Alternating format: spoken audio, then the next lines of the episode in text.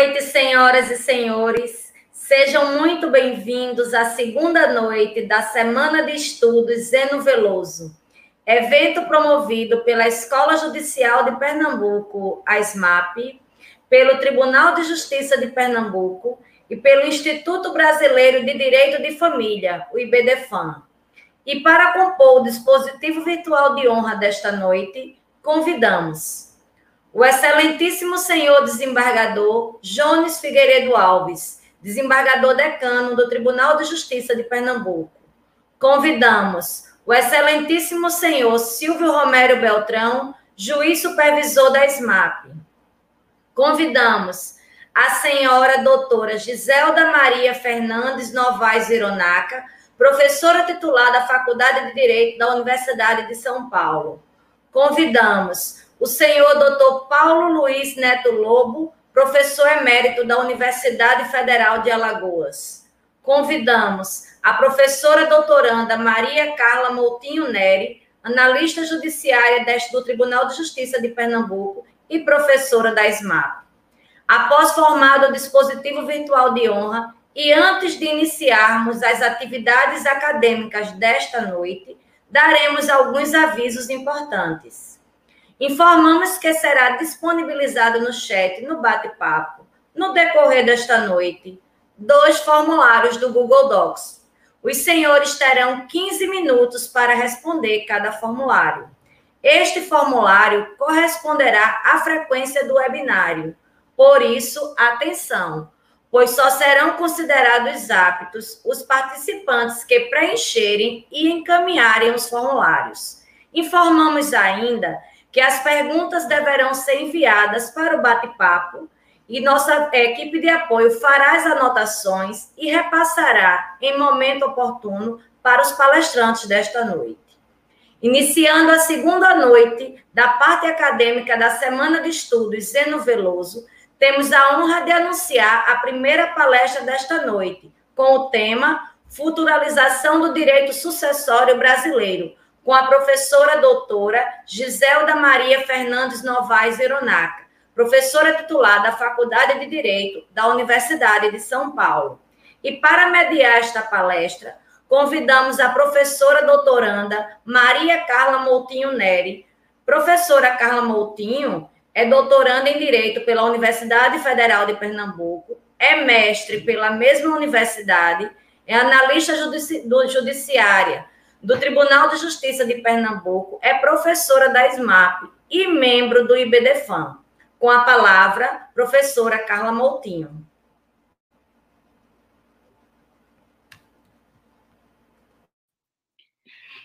Boa noite a todas e a todos. Hoje é um dia especial, um dia de festa, um dia que o professor Zeno faria aniversário é, dos seus 76 anos. Então, por ser uma noite especial, palestrantes mais do que especiais, não é? Seus, seus grandes amigos, né? a professora Giselda, o professor Paulo Lobo, o, o doutor Jones, que também era grande amigo dele. Então, anunciar aqui, sem mais delongas, a, a, a palestrante que inicia a noite de hoje, que é a professora Giselda Hironaka. Ela é professora titular da Faculdade de Direito da Universidade de São Paulo, fundadora e diretora nacional para a região sudeste do IBDFAM, ex-procuradora federal, juiz arbitral, consultora, parecerista jurídica, advogada e professora. Com a palavra, professora Giselda Hironaka.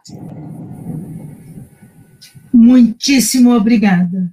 Eu estou numa felicidade sem fim por poder participar desse evento importante, dessa semana de estudos Eno Veloso, e por encontrar todos vocês que aqui estão. Muito obrigada, professora Carla Moutinho, pela apresentação. Muito obrigada, doutor Silvio Romero Beltrão, pelo fato de também participar desse nosso painel. Prazer enorme reencontrá-lo, desembargador Jones Figueiredo, e meu abraço fraterno. Abraço de irmã para irmão, para meu querido amigo professor Paulo Lobo. Muito obrigada, estou feliz de estar aqui e cumprimento, ainda que à distância, todos os que nos assistem, muitíssimo obrigada. É, escolhi como o tema para essa noite, de, é, especialmente porque ela também está relacionada, claro, com o nosso homenageado e com este dia, sim, que é o dia do seu aniversário, e acho que tantos de vocês também, como eu, tiveram grandes oportunidades de comemorar aniversários com ele nesse mesmo dia.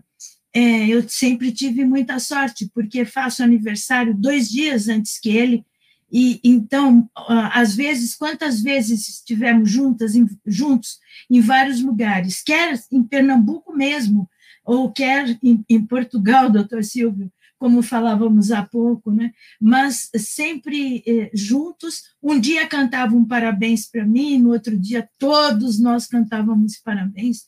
Professor Zeno, eu sinto, eu sinto presente.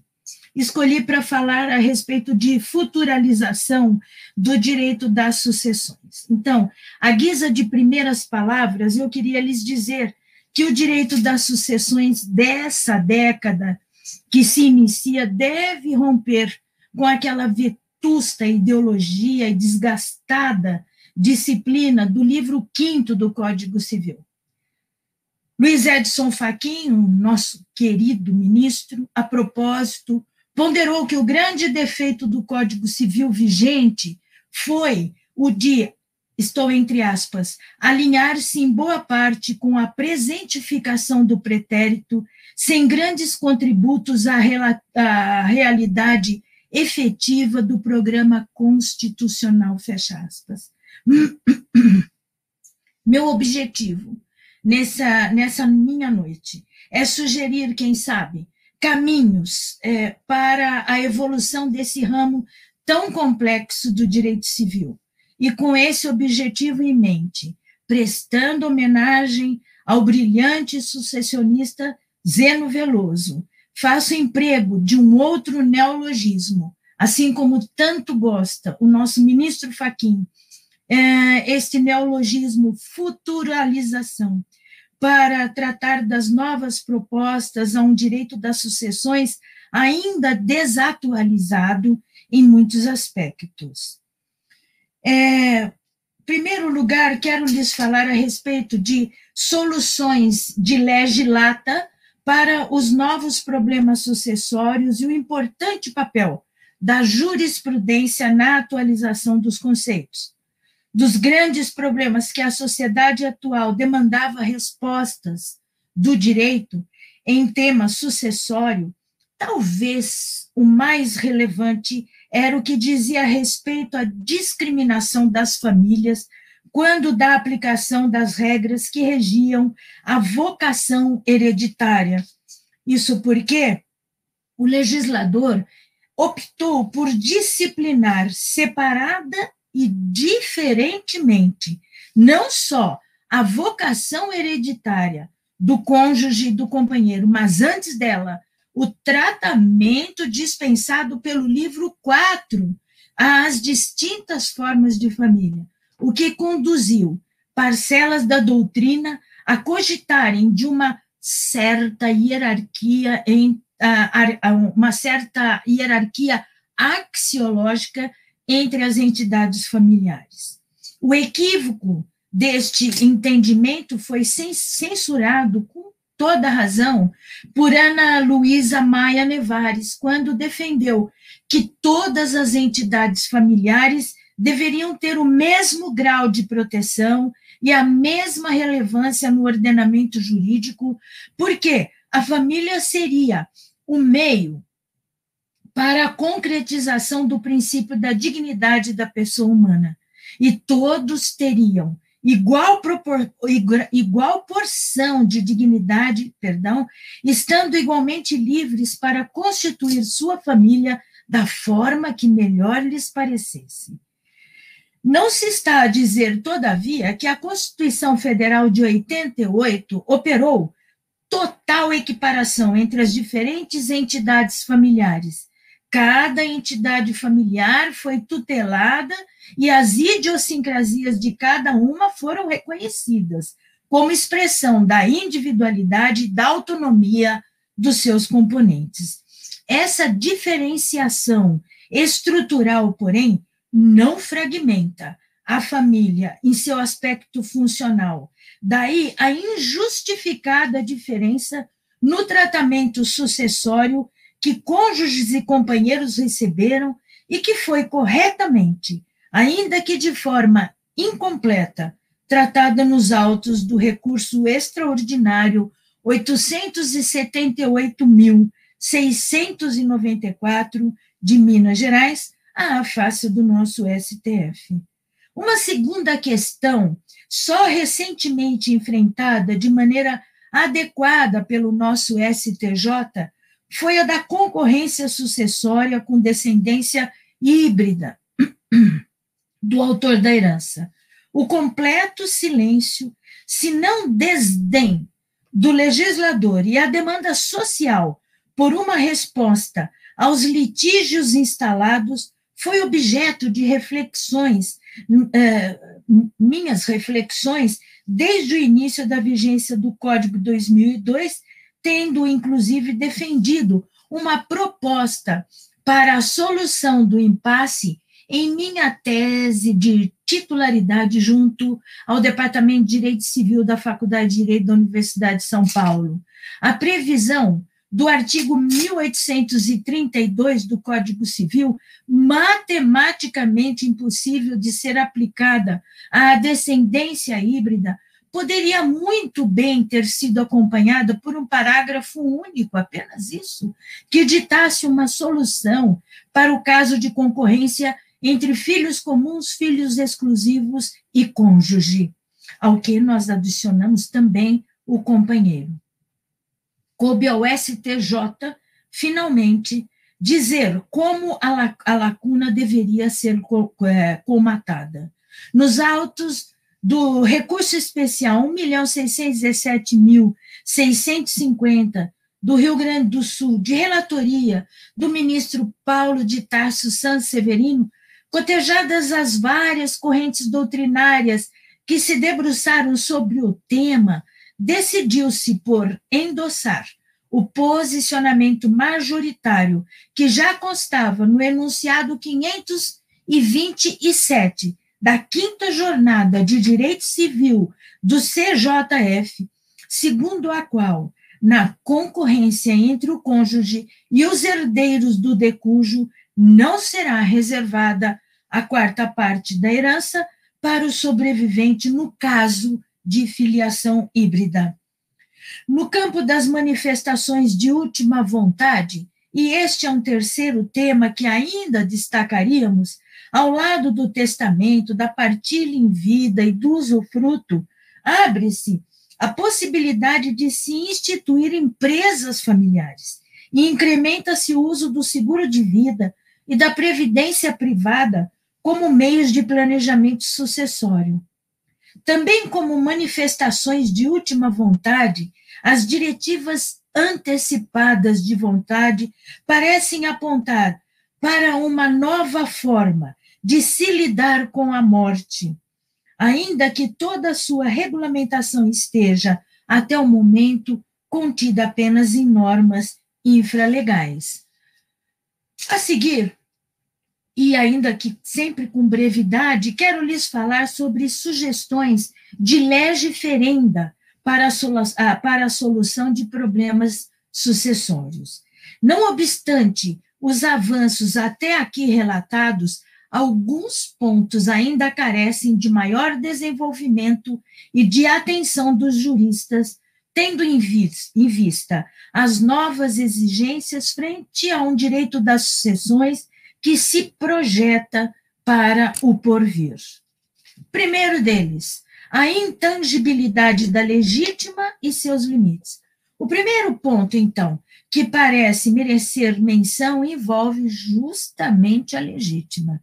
A, a, a legítima esta que, segundo Itabaiana de Oliveira, é a porção da herança que o testador não pode dispor por ser, pela lei, reservada aos herdeiros necessários.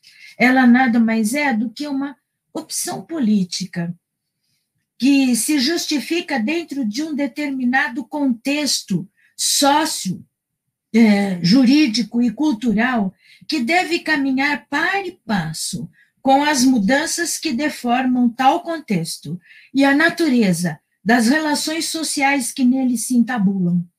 Se a sociedade muda, a justificativa até então empregada pode perder o seu substrato.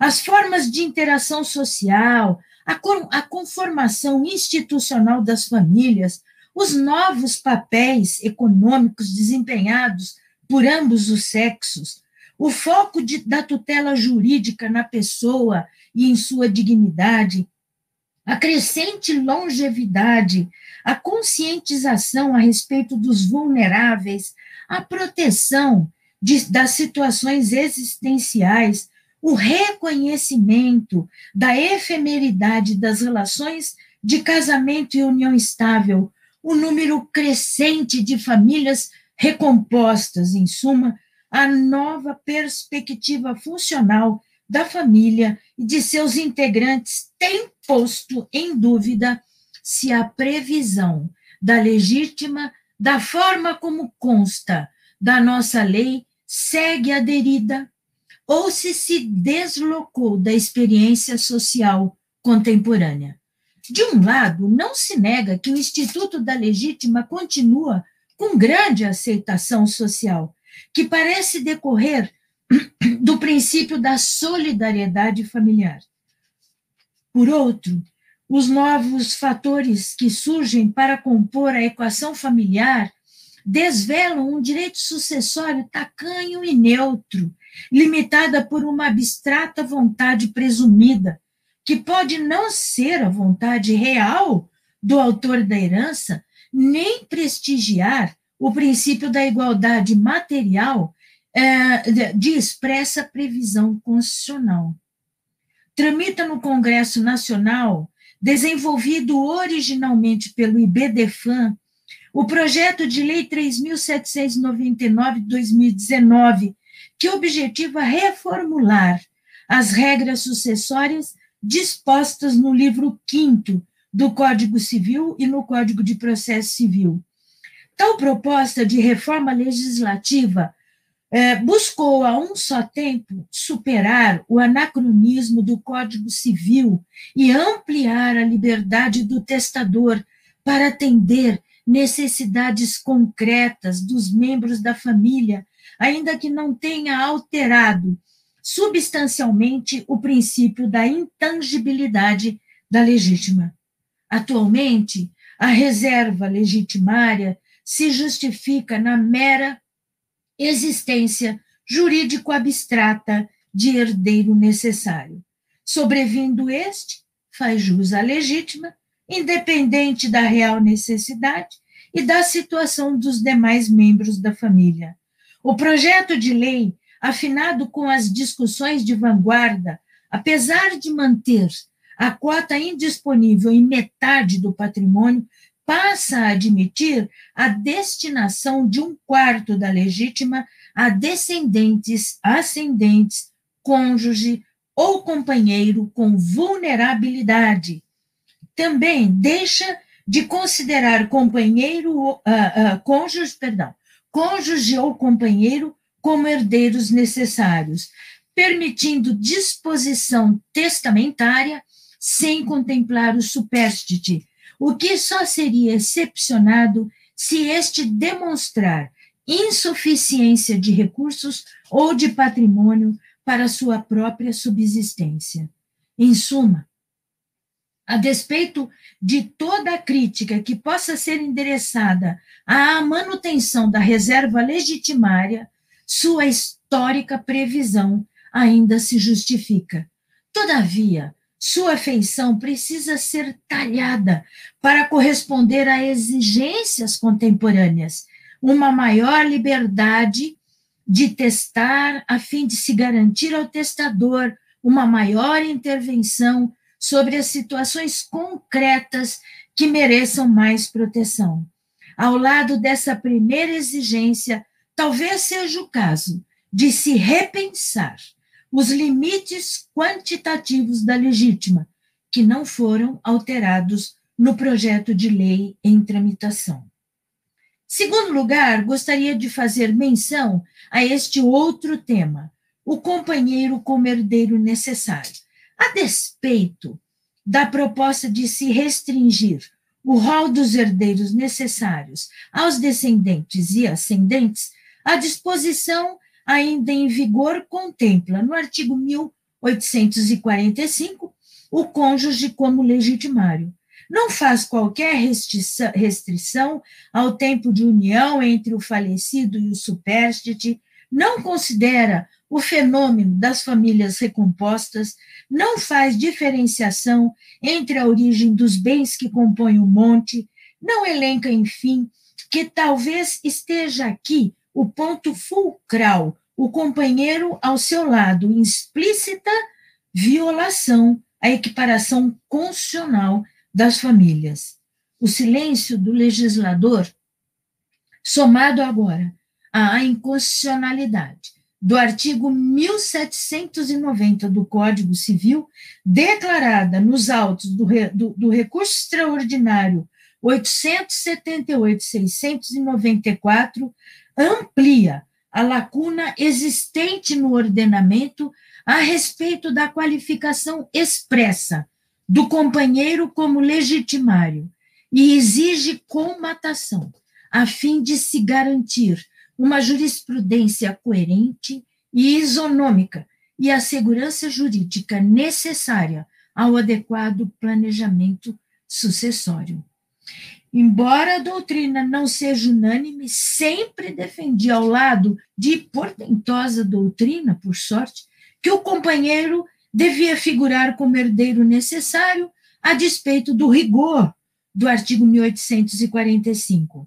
A jurisprudência dos tribunais estaduais tem se manifestado com alguma frequência no sentido de se reconhecê-lo, de se reconhecer o companheiro como tal, isto é, como herdeiro necessário. O STJ, contudo, dentro do que pudemos apurar, ainda que já tenha se manifestado algumas vezes no sentido aqui defendido, ainda não delineou uma justificativa circunstanciada.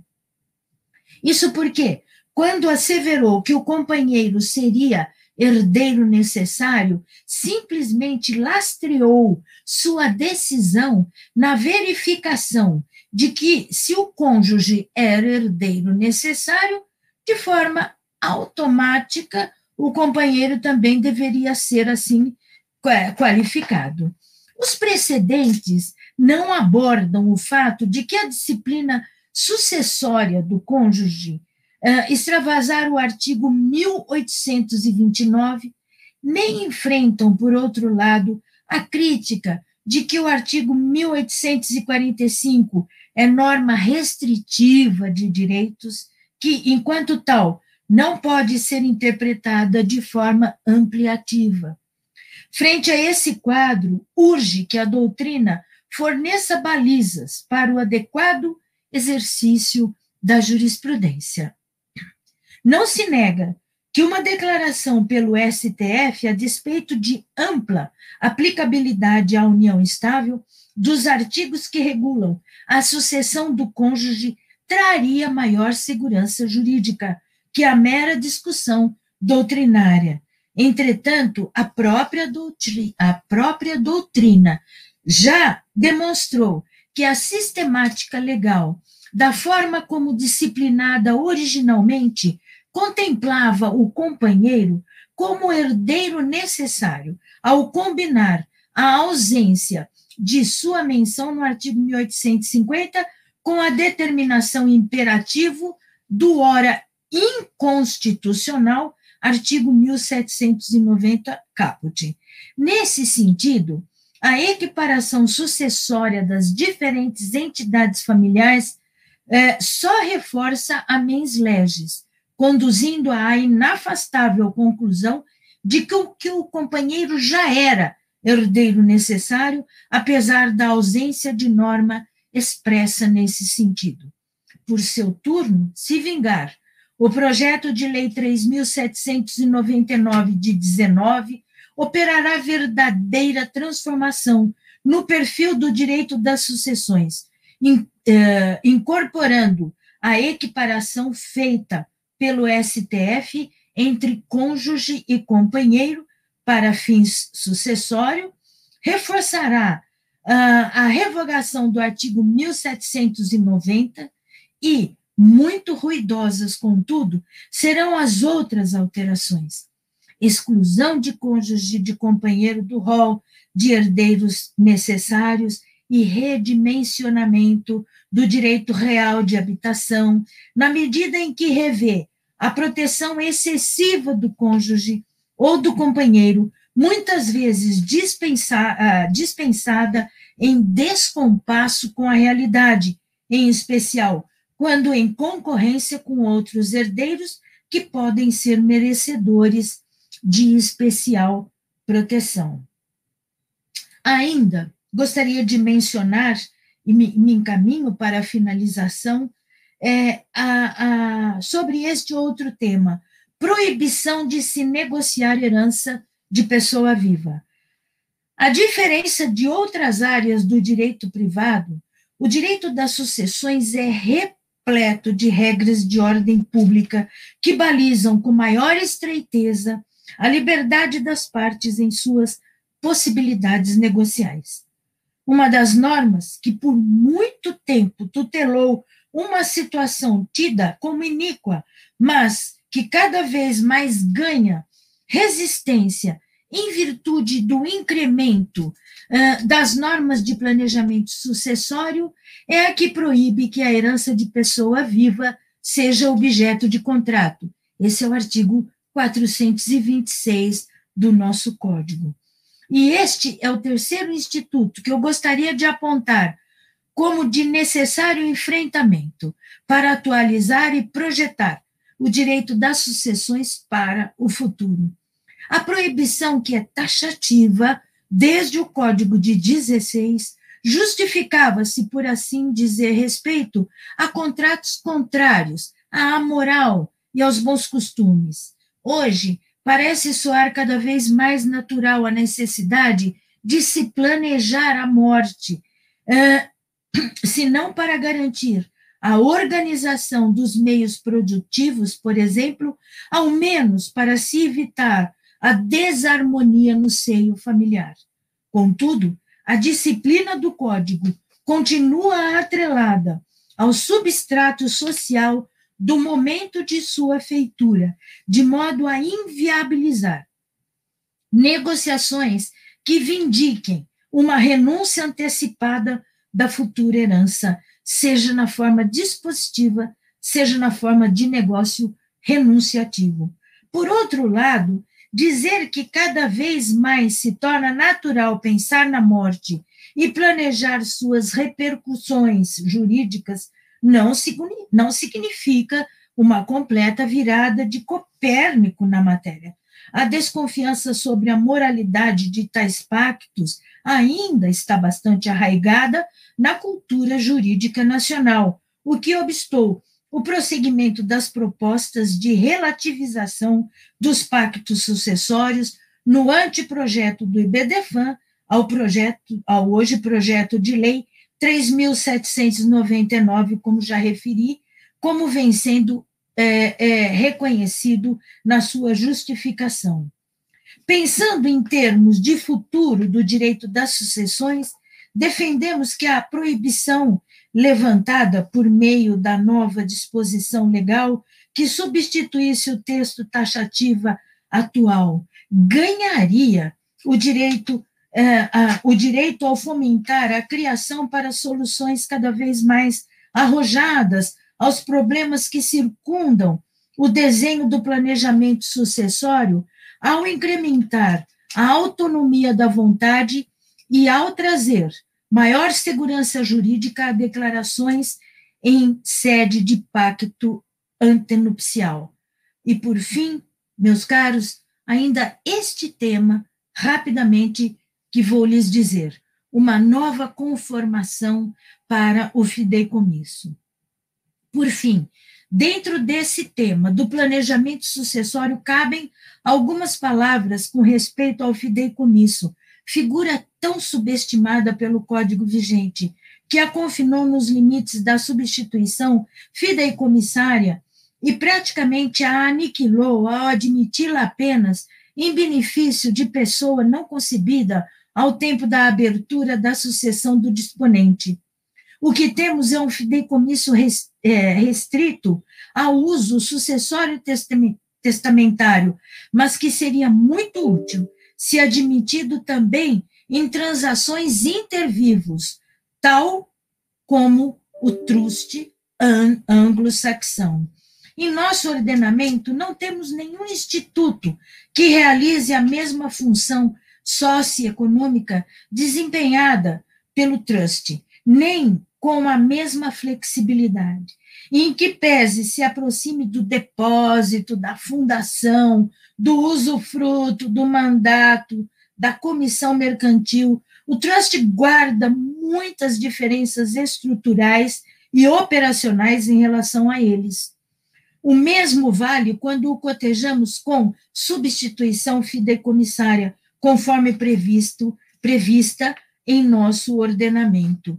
Pensar em um caminho alternativo que internalize a figura do trust permitirá que o país figure na vanguarda jurídica, ademais da grande contribuição que isso pode trazer para o trânsito comercial e para as operações econômicas.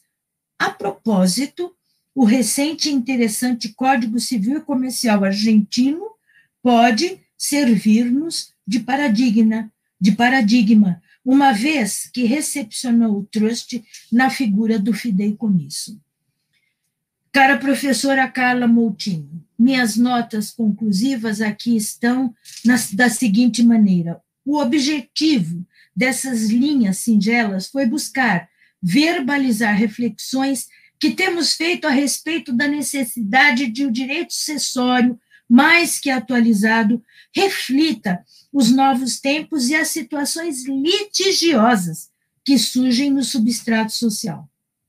As ponderações com respeito à manutenção de uma cota indisponível, sem qualquer preocupação com a realidade concreta da família e em percentual tão alto, a necessidade de se assentar o entendimento de que o companheiro também é herdeiro necessário, a despeito da regra do 1845 demandar interpretação restritiva, a convocação a um remodelamento da feição do fideicomisso e a superação da vedação ao Pacta Corvina, somadas ao relato da proposta do projeto de lei 3.799, só endossam a ideia segundo a qual o direito sucessório é um ente vivo do ordenamento em superação, que precisa ser atendido, ouvido, a fim de que a disciplina legal não se descole do contexto que ela deve regular e acabe derrapando em uma crise de legitimidade apta a derrubá-la. Muitíssimo obrigada. Muito obrigada.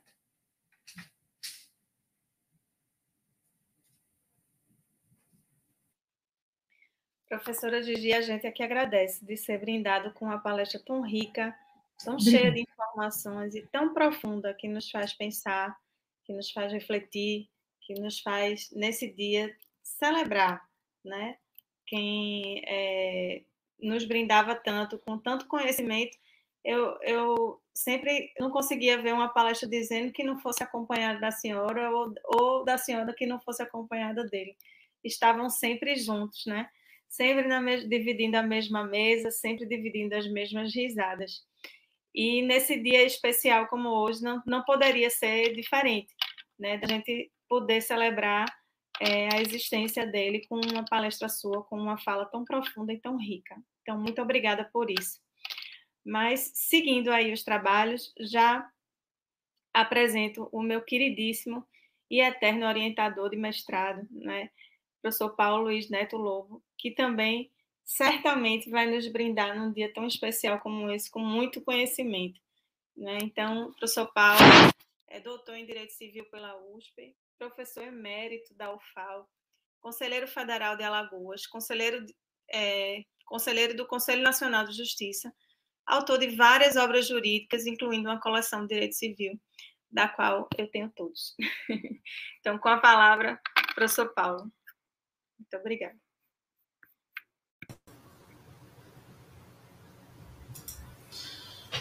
Professor Silvio Romero, professora Carla Motinho, uh, meu livro de, de sucessões, meu livro de sucessões, que em 2021 é, está na sétima edição, em todas essas edições, eu prestei homenagem a dois eminentes sucessionistas, como gosta de dizer a professora Giselda, e é, que são dois grandes estudiosos e, além de tudo, criativos no, do, no campo do direito de sucessões no Brasil.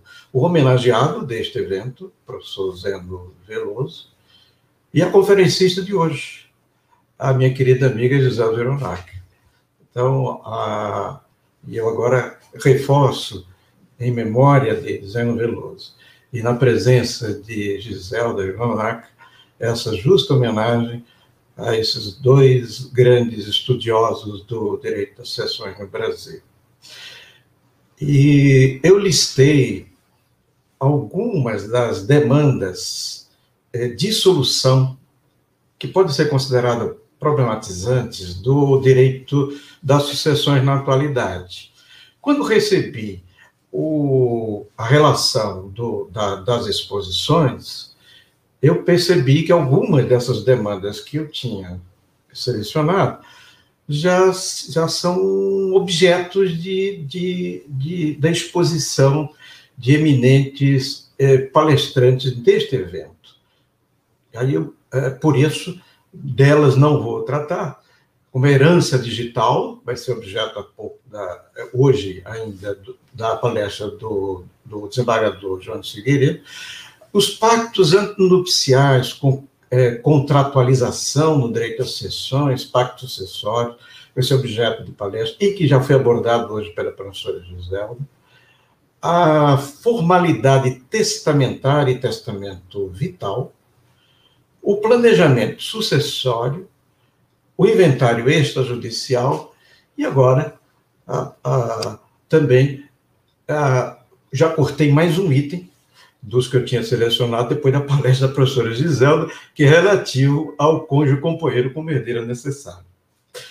Então, vejamos, então, alguns desses, desses tópicos que eu destaquei como compondo um conjunto de demandas de solução, de compreensão da doutrina e também na ordem prática de sua aplicação eh, no judiciário ou nos eh, que são os intérpretes é, qualificados do direito da, das sucessões. Eu começo com é, a garantia constitucional do direito à herança, garantia do direito à herança. Isso está no inciso 30 do, do, do artigo 5 da Constituição Federal. Isso, é, é, eu sempre lancei esse questionamento a, aos meus alunos de pós-graduação, qual o significado disso? Qual o significado dessa garantia constitucional? Veja que a Constituição não se refere a direito à sucessão, mas sim a garantia direito à herança. Porque há de se fazer realmente uma distinção entre direito à herança e direito à sucessão. O direito à sucessão é muito maior, muito, abrange muito mais tópicos e matérias do que o direito à herança.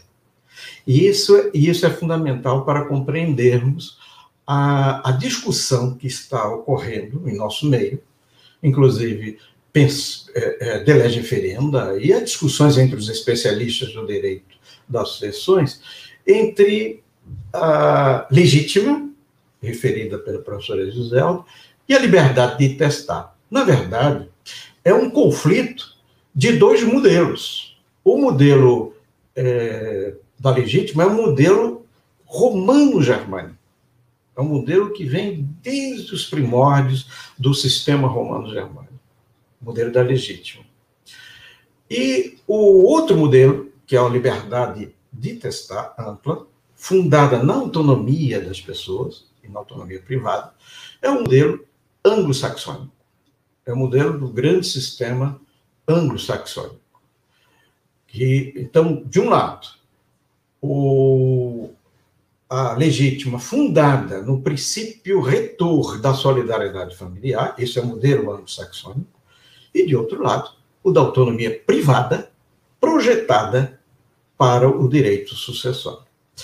A meu modo de ver, eu não vou fazer um, uma discussão mais ampla, porque eu apenas pincei esses tópicos para contribuir para a reflexão dos que nos ouvem, é, mas, a meu ver, impõe-se muito mais do que um, um, uma solução que exclua o outro e em favor, que é o que eu penso, da harmonização da liberdade de testar com o da solidariedade familiar sem, é, não há como é, se estabelecer essa distinção. Nosso Código Civil seguiu uma tradição que vem de longe de privilegiar na, na quantidade dos dispositivos do Código Civil, do direito às sucessões, o direito testamentário.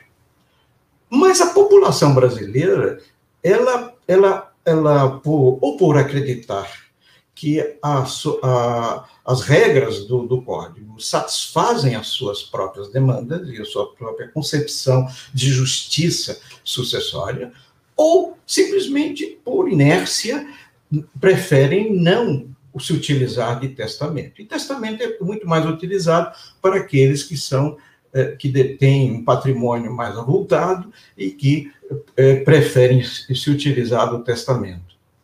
Eu me lembro quando eu comecei minha vida profissional como advogado, e, e, e as pessoas já é, idosas que, que, que, me procuravam, e querendo, preocupado com, com o, o, o, após a sua morte, e eu perguntava, você quer fazer um testamento? Ele disse, é, eu acho que sim, mas...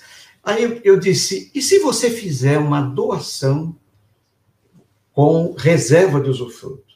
Eles preferiam de um modo geral, abdicavam do testamento e preferiam a doação com reserva de usufruto, porque ficavam como, como usufrutuário, definiam já é, os bens com quem ficariam, com seus herdeiros. Isso é, é, é uma forma é, ainda um pouco rudimentar de planejamento sucessório, mas é muito utilizado no Brasil, né? muito utilizado a, a, até hoje.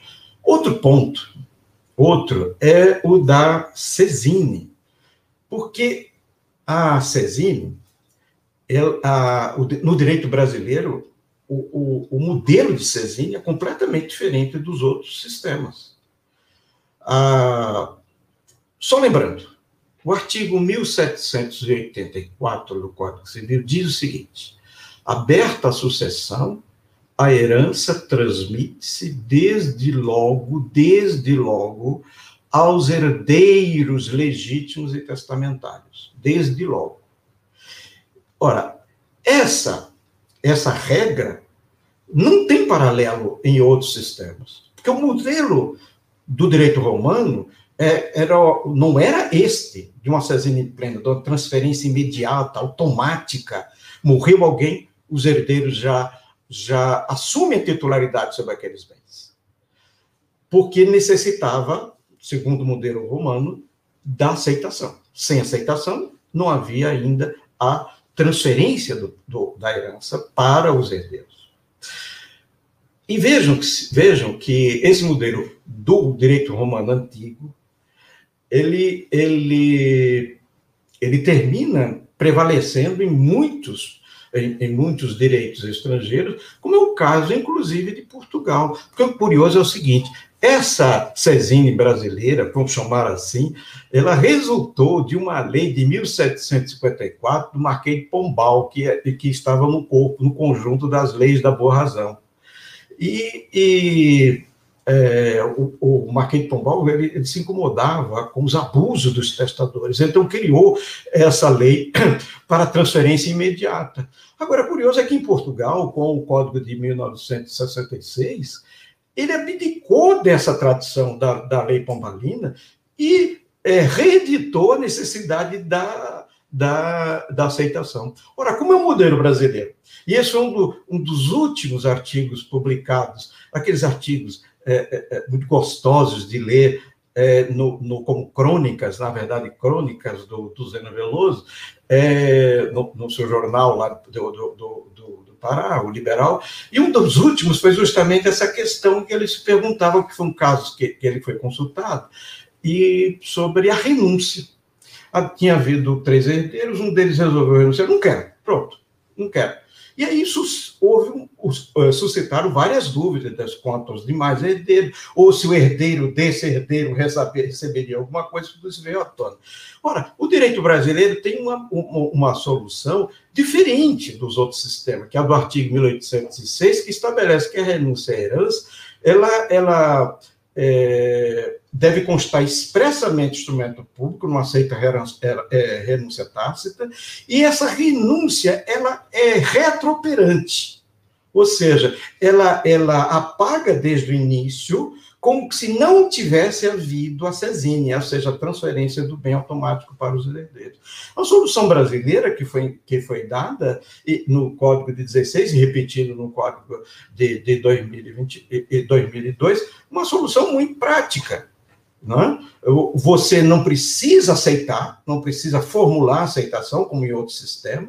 O direito simplesmente diz: se você ficar calado, você é herdeiro, você já herdou, você já é titular de bens. E essa é uma solução muito boa para a população, especialmente a população mais pobre, a população sem informação. É, é, portanto, uma solução que, a meu ver, deve continuar, esta solução legal brasileira. Outra, é, outro, outra demanda, outra questão que pode envolver uma demanda de solução ou de reflexão, é a, aquilo que já foi adiantado pela professora Giselda, que é a, o fim, a possível fim da legítima dos herdeiros necessários. É, diferentemente da maioria dos especialistas do Instituto Brasileiro de Família, o IBDFAM, eu sempre me posicionei favorável, sempre fui muito simpático à legítima. Eu, eu vou na contramão dessa tendência é, de extinção ou redução substancial da legítima porque a legítima integra a própria natureza do direito sucessório, histórica e tradicionalmente, e também por refletir as aspirações da população de ter aquele montante preservado e, e sem impedir que o testador, a metade da herança, possa é, legá-lo a quem quiser os, os demais bens. A, é, quando houve uma pesquisa, veja, o interessante foi o seguinte: os especialistas, da maneira geral, do, no IBDFAN, eram favoráveis ao fim da legítima. Submeteram isto à consulta dos associados do IBDFAN. E quando foi a surpresa para os especialistas, que os, nessa pesquisa, os associados disseram: não, queremos manter a legítima tal como está, inclusive sem redução. Sem redução. Esta foi, por isso, que, como lembrou a professora Gisela, o projeto de lei que foi ao Congresso não contempla o fim nem a redução da legítima, mas uma forma de contemplar outras pessoas que eram dependentes econômicos do herdeiro, que acham a solução boa e que já existe em outros países do mundo. Ah, agora, outro é com relação é, a há uma novidade do Código 2002 que até hoje causa perplexidade, que é o da concorrência sucessória. Né? Esse é um problema é, é, que existe e vai continuar existindo, mas eu vou me fixar a concorrência sucessória em relação a, a, a, a em relação ao regime de bens, que a, o, o, a controvérsia que, é, que aconteceu no, no STJ resultou numa solução, a meu modo de ver, equivocada. Porque a, a, o que que disse, o, o, em outras em, em palavras bem simples, o SJ diz, o regime de bens escolhido pelos, pelos nubentes no pacto antenupcial, no exercício da sua autonomia privada, de sua liberdade, assegurada pela lei, esse regime de bens serve para a vida, mas não serve para a morte. Essa foi a solução dada final pela segunda sessão do STJ, contrariando decisão anterior do próprio STJ, que disse, a meu modo de ver, a orientação mais correta, que o regime de bens escolhido pelos nubentes e pelos cônjuges, ou alterado posteriormente, como faculta o Código Civil de 2002, ele tanto serve para a vida como deve servir para a morte. Este esta, esta solução envolveu, sobretudo, discussões relativamente ao regime de separação convencional. E é, conferindo ao cônjuge sobrevivente o direito à sucessão concorrente. Nós não podemos esquecer, e é uma confusão que se faz, inclusive nessa decisão, o próprio tribunal confunde esses, essas duas categorias. A sucessão concorrente, que é uma modalidade de sucessão necessária, e a ordem de vocação hereditária, porque o cônjuge, desde 1907, depois o companheiro, após essa decisão referida pela professora Giselda Dain, em constitucionalidade do artigo 1790, o, o, o cônjuge e o companheiro, o cônjuge desde 1907, ele está em terceiro lugar na ordem de vocações da ordem de vocação hereditária, após os descendentes e os ascendentes. Então, essa ordem, essa, essa posição privilegiada do cônjuge continua e não, nunca foi objeto de discussão, nem de proposta de alteração, né, de lá para cá. Da, da, da ordem de, de, A questão que se discute é se ele deveria ou não ser é, herdeiro necessário, que isso é outro problema. Mas a ordem de vocação hereditária ele tem, ou seja, se morreu e não há é, herdeiros é, descendentes ou ascendentes, ele herda integra, inteiramente a, a, os bens deixados pelo decujus. Então, isso são situações, portanto, é, diferentes. Agora, a, é, outro, outro problema a demandar solução, é, aí é de, de, de política legislativa, é se a ordem de vocação hereditária deve contemplar, deve continuar contemplando na linha colateral o quarto grau, que são os primos. Né? Os primos, ou, ou, ou, ou os, os, tios, a, a, os tios avós. Né? É, então, é, veja, na vida social hoje, isso é um dado, a família brasileira, do século XX para cá, cada vez mais foi se concentrando na chamada família nuclear. Tem muita gente, eu mesmo confesso a vocês que eu tenho primo que eu não sei mais nem da existência deles, nunca ouvi falar. Então, qual a relação de solidariedade familiar que há entre mim e esses primos que eu não sei nem se mais existem? Né? Então, de quarto grau, irmãos sim, né? com certeza, tios que são muito próximos, mas quarto grau, continuar ainda em quarto grau, é, é uma questão que eu, que eu coloco é, para, para a política legislativa. Outro problema é se deveria continuar a colação, o dever de colação. Eu, eu sou muito crítico do dever de colação, porque ele limita a doação aos descendentes, é, uma doação em vida, doação em vida aos descendentes, e obriga o descendente ao dever de colação, salvo se houver dispensa. Essa dispensa que deveria ser legal, e não por ato do, do, do, do doador, né? que doa aos seus, aos seus filhos, hein? De, de, de, uma maneira geral. O curioso é o seguinte: o, qualquer um de nós pode alienar os bens que quiserem para quem quiser, para terceiro. Pode doar, pode vender, pode permutar, pode dar em pagamento, mas não pode, se fizer isso, não pode, sem restrições legais, para os seus próprios descendentes. Eu, eu nunca entendi essa, essa restrição. É?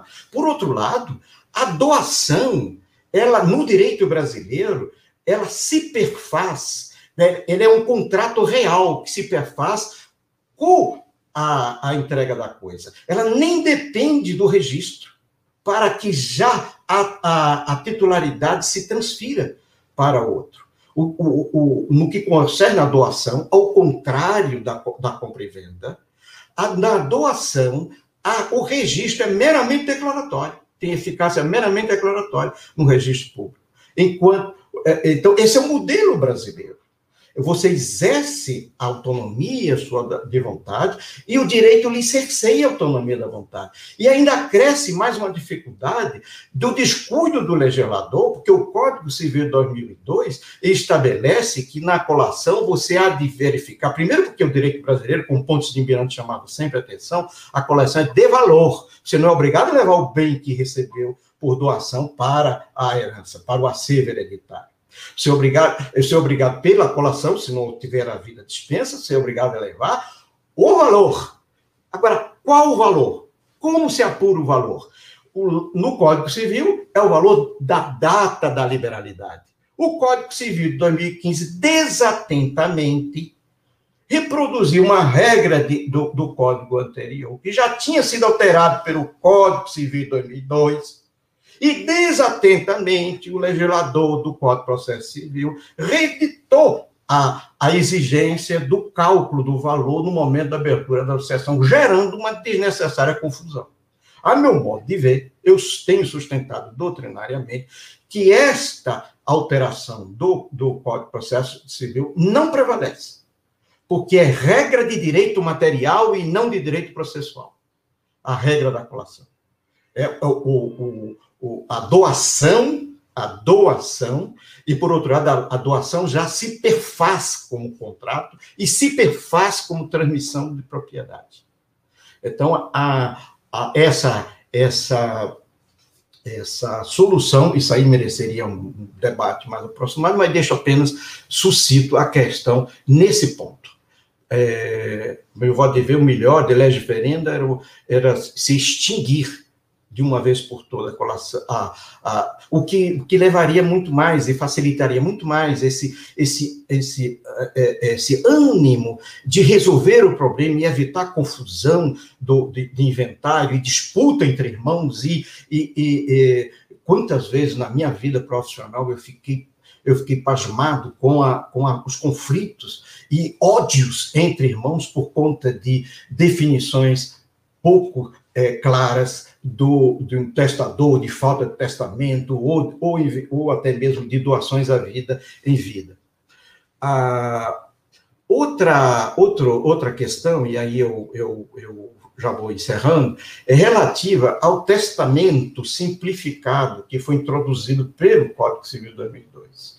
Eu penso como Zeno, acho que também este é o pensamento da professora Gisela, de que o testamento particular que está previsto no, tá, desculpe, o, o, testamento simplificado que está previsto no Código Civil, foi previsto no Código Civil de 2002, que não existia no Código anterior, é, no artigo 1879 do Código Civil, esse testamento, como sabemos, ele, ele, o Código se refere nesse artigo a que ele pode ser emitido em, e eu uso, essa, eu uso essa expressão, em circunstâncias especiais, circunstâncias especiais, como, por exemplo, agora, na pandemia que estamos a viver, com exigência de é, a, a isolamento social, e que as pessoas, portanto, têm dificuldade para cuidar dos seus, dos seus é, atos jurídicos e promovê-los é, com risco de vida, né? para ir a um, a um cartório, coisa que o vale.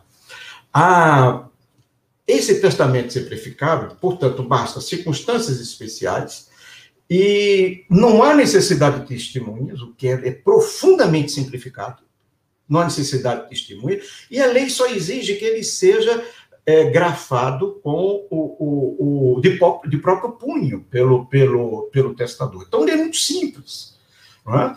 Agora, é, a lei não faz nenhuma exigência além dessa Vem e, e, e, portanto, não é cabível a interpretação restritiva que reduz esse alcance, como fez, por exemplo, equivocadamente, as jornadas de direito civil na, no enunciado 611, que, que, que sugere nesse enunciado a perda de validade do testamento simplificado após 90 dias. Pois a regra de caducidade que foi utilizada por esse enunciado, que é do artigo 1895 do Código Civil, ela só se aplica aos testamentos especiais, o aeronáutico, marítimo, é? que após 90 dias, se não for, ou dentro de 90 dias, ele não for substituído da, do retorno da, da, da pessoa, do, do, testador que se utilizou desse tipo de testamento, que, aliás, eu até hoje nunca consegui entender como é que um testamento aeronáutico, né, é, é, o, o, o, com a aviação rápida como, como, como é hoje, você, o, o testador chama, chama o, o, é, é, chama o piloto e vem aqui autenticar o testamento, né? e depois disso entregar, quando voltar dentro de 90 dias, sobre, se não, não modificá-lo com o uso de um dos testamentos ordinários, né? testamento puro, testamento cerrado, etc. Então, a, esta regra, portanto, a meu ver, ela, a, a, ou melhor, a interpretação restritiva diz o que a lei não diz. E, e, e, praticamente torna inócuo essa modalidade de testamento, levando uma judicialização desnecessária. Cabe ao juiz apenas verificar se aquela, a, a, se o testamento foi realmente não apenas firmado, mas escrito manualmente pelo pelo, pelo testador acabou. E se, o se a situação se caracteriza como circunstância excepcional. E, e por isso, ah, isso vem um pouco a preocupação que é de todos nós de, da extinção, de cada vez mais a simplificação da formalização testamentária, algo que todos os sucessionistas é, é, sempre propugnaram. Portanto, são esses alguns tópicos que eu gostaria de levantar dentro daquilo que eu chamei de demandas ou de novas demandas para o direito das sucessões, e deixo aí o meu abraço a todos vocês.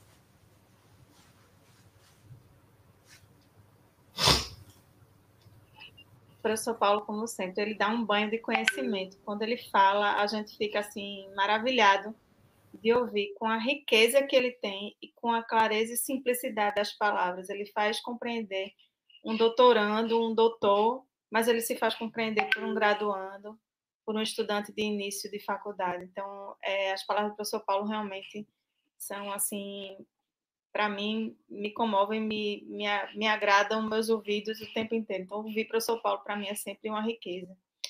É, eu gostaria de passar a palavra para para doutor Silvio Romero, gostaria, que, que, que, gostaria de fazer umas ponderações aí a respeito da fala dos professores, é, da professora Gisele e do professor Paulo. Então, palavra para o doutor Silvio Romero. É, boa noite a todos, senhoras e senhores, professora Giselda, professor Paulo, professor é, desembargador Jones, professora Carla. É sempre um prazer estar aqui presente, principalmente, posso assim dizer, na presença do professor Paulo Lobo, que foi meu professor no mestrado, esteve na minha banca de mestrado, e como Carla Motinho falou, ele contagia com, dizer, a forma simples de falar.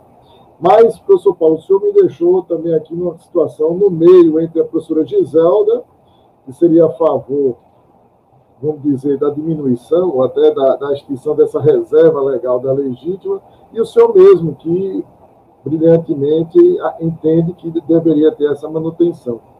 Aí eu me lembrei aqui, eu queria falar e quando eu começo minhas aulas, eu dou aula também de direito sucessório aqui na, na Faculdade de Direito de Recife, e às vezes eu costumo dizer o seguinte: olha, o seu pai, sua mãe, em vida, ele não pode doar é, o que ele tem, porque tem também aquela reserva do. do só pode doar metade dos bens, a questão da, da doação inoficiosa, mas se ele quiser, ele pode vender pegar o dinheiro e sair por aí andando de navio, vai para cassino, faz farra. Claro, você pode declarar ele, interditar ele por outros motivos. E muitas vezes eu digo assim: olha, você não tem direito é, adquirido essa herança. Enquanto seus pais estiverem vivos, não existe isso.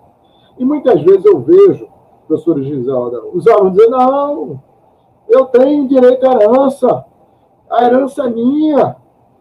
E olha, assim, não, seu pai pode dispor. Se ele tiver um apartamento bom, alguma coisa, ele pode vender, pode fazer o que quiser, você não tem direito a nada. E aí eu fico pensando, e por isso que, que eu coloco isso, que nós somos um povo latino, um povo protecionista da família, apegado à família, ao contrário do americano. O americano, quando o menino, o filho está com 18 anos, ele sai de casa, vai trabalhar, vai arrumar seu próprio patrimônio, não vou deixar nada para você. A gente tem uma cultura muito diferente da, dessa cultura é, americana. Eu, eu vejo isso, eu, eu, morei nos Estados Unidos, fiz intercâmbio, eu via o menino com 18 anos, o pai bota para fora de casa, não tem esse negócio de herança, até porque lá o imposto é muito, muito severo, é muito forte, é muito alto. E aí eu fiquei pensando justamente se hoje no Brasil, diante dessas desigualdades sociais, diante desse espírito latino, seria possível a gente não defender justamente essa reserva da legítima. Mas sou sincero, não, não posso dizer. Eu, eu gostei de ter ouvido tanto a professora Giselda quanto o professor Paulo, porque é, eu vou começar a pensar sobre esse assunto. Eu ainda não mentalizei, e o que veio na minha cabeça de logo foi: será que existe algum trabalho estatístico é, envolvendo percentuais de testamentos realizados em relação à morte sem testamento? Será que haveria esse percentual para a gente verificar, ou até mesmo um percentual por classe econômica? Porque o que a gente verifica é que a maioria das mortes são, como costuma se dizer, ab intestatus, sem testamento. E isso, para mim, porque isso pode ser até bom, pode ser dizer, a gente vai mudar a lei mas na verdade a sociedade faz o testamento se quiser. E como nós temos uma cultura protecionista, isso pode ser que não ocorra. Mas, por outro lado, vindo para o professor Paulo, é, eu fico com medo da, do aumento da, dos litígios entre irmãos, o aumento de, de litígios é, em face das relações familiares, porque pode ser que no testamento deixe só para um irmão, um filho, e aquela coisa, ah, não, o pai estava, é, não estava, vamos dizer assim, consciente do que estava fazendo, não tinha discernimento. Então, são muitas questões sociais que, confesso, que eu não ainda estou preparado até para tomar uma, uma, um partido, um lado nessa, nessa situação. Mas, dentro dessas questões de futurologia, é, do futuro do direito das sucessões, eu tenho absoluta certeza de que o que deveria ter sido mexido era o artigo 1829 já há muito tempo.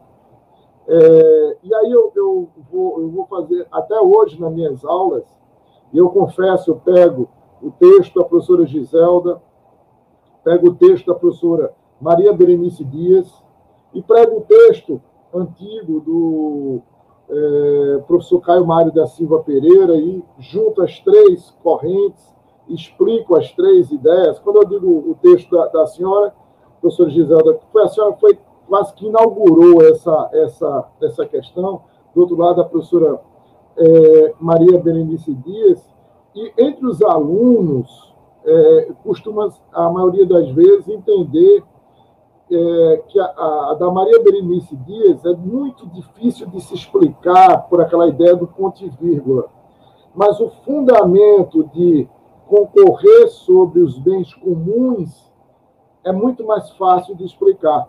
Ou seja, é, concorrer sobre os bens particulares, como o professor Paulo Lobo falou, que é, a, o pacto antinupcial vale no casamento, mas não vale na morte, então, se esse patrimônio foi separado, é, a maioria dos alunos devia continuar separado. Mas aqui eu sempre chego no final e digo: ó, quem manda é a jurisprudência do STJ e a gente vai ter que seguir ela nesse sentido. Mas no debate entre os alunos eu percebo. E eu não estou aqui, eu peço até desculpa, professora Gisele, não estou desmerecendo o raciocínio. Eu eu, é, é o que eu gosto de fazer, porque ainda hoje eu, eu, eu passo todas as três, eu chego para na doutrina do professor Caio Mário da Silva Pereira, e aí eu me recordo quando a primeira vez que eu peguei esse 1829 e fui ler um livro português. para entender o livro, a ideia brasileira. E no livro português havia uma crítica, que o livro português dizia o seguinte: é, não é? Quem é, casa-se melhor quem casa por último. Não sei se já ouviram até essa expressão. Casa-se melhor quem se casa por último. É, tinha no texto. É, vou entender. Era por quê? Porque no direito português, que não faz diferença em relação ao regime de bens, qualquer que seja o regime de bens, é, o cônjuge concorre em igualdade de condições com os descendentes, a crítica que havia era a crítica de que, é, e até o professor Simão fala isso, vamos premiar o casamento de sucesso. Aquele casamento que só a morte nos separe. Então, quem ficou casado com aquela pessoa que veio a falecer deve ser premiado com uma parte dos bens na sucessão. Mas não esqueceram de observar, porque às vezes a pessoa que se casa por último não é aquela que criou os filhos, não é aquela que juntou o patrimônio daquela pessoa, e a doutrina diz, não, casa-se por último, é quem, é, é, é, quem casa por último casa melhor, fazendo aquela questão de quem ri por último ri melhor.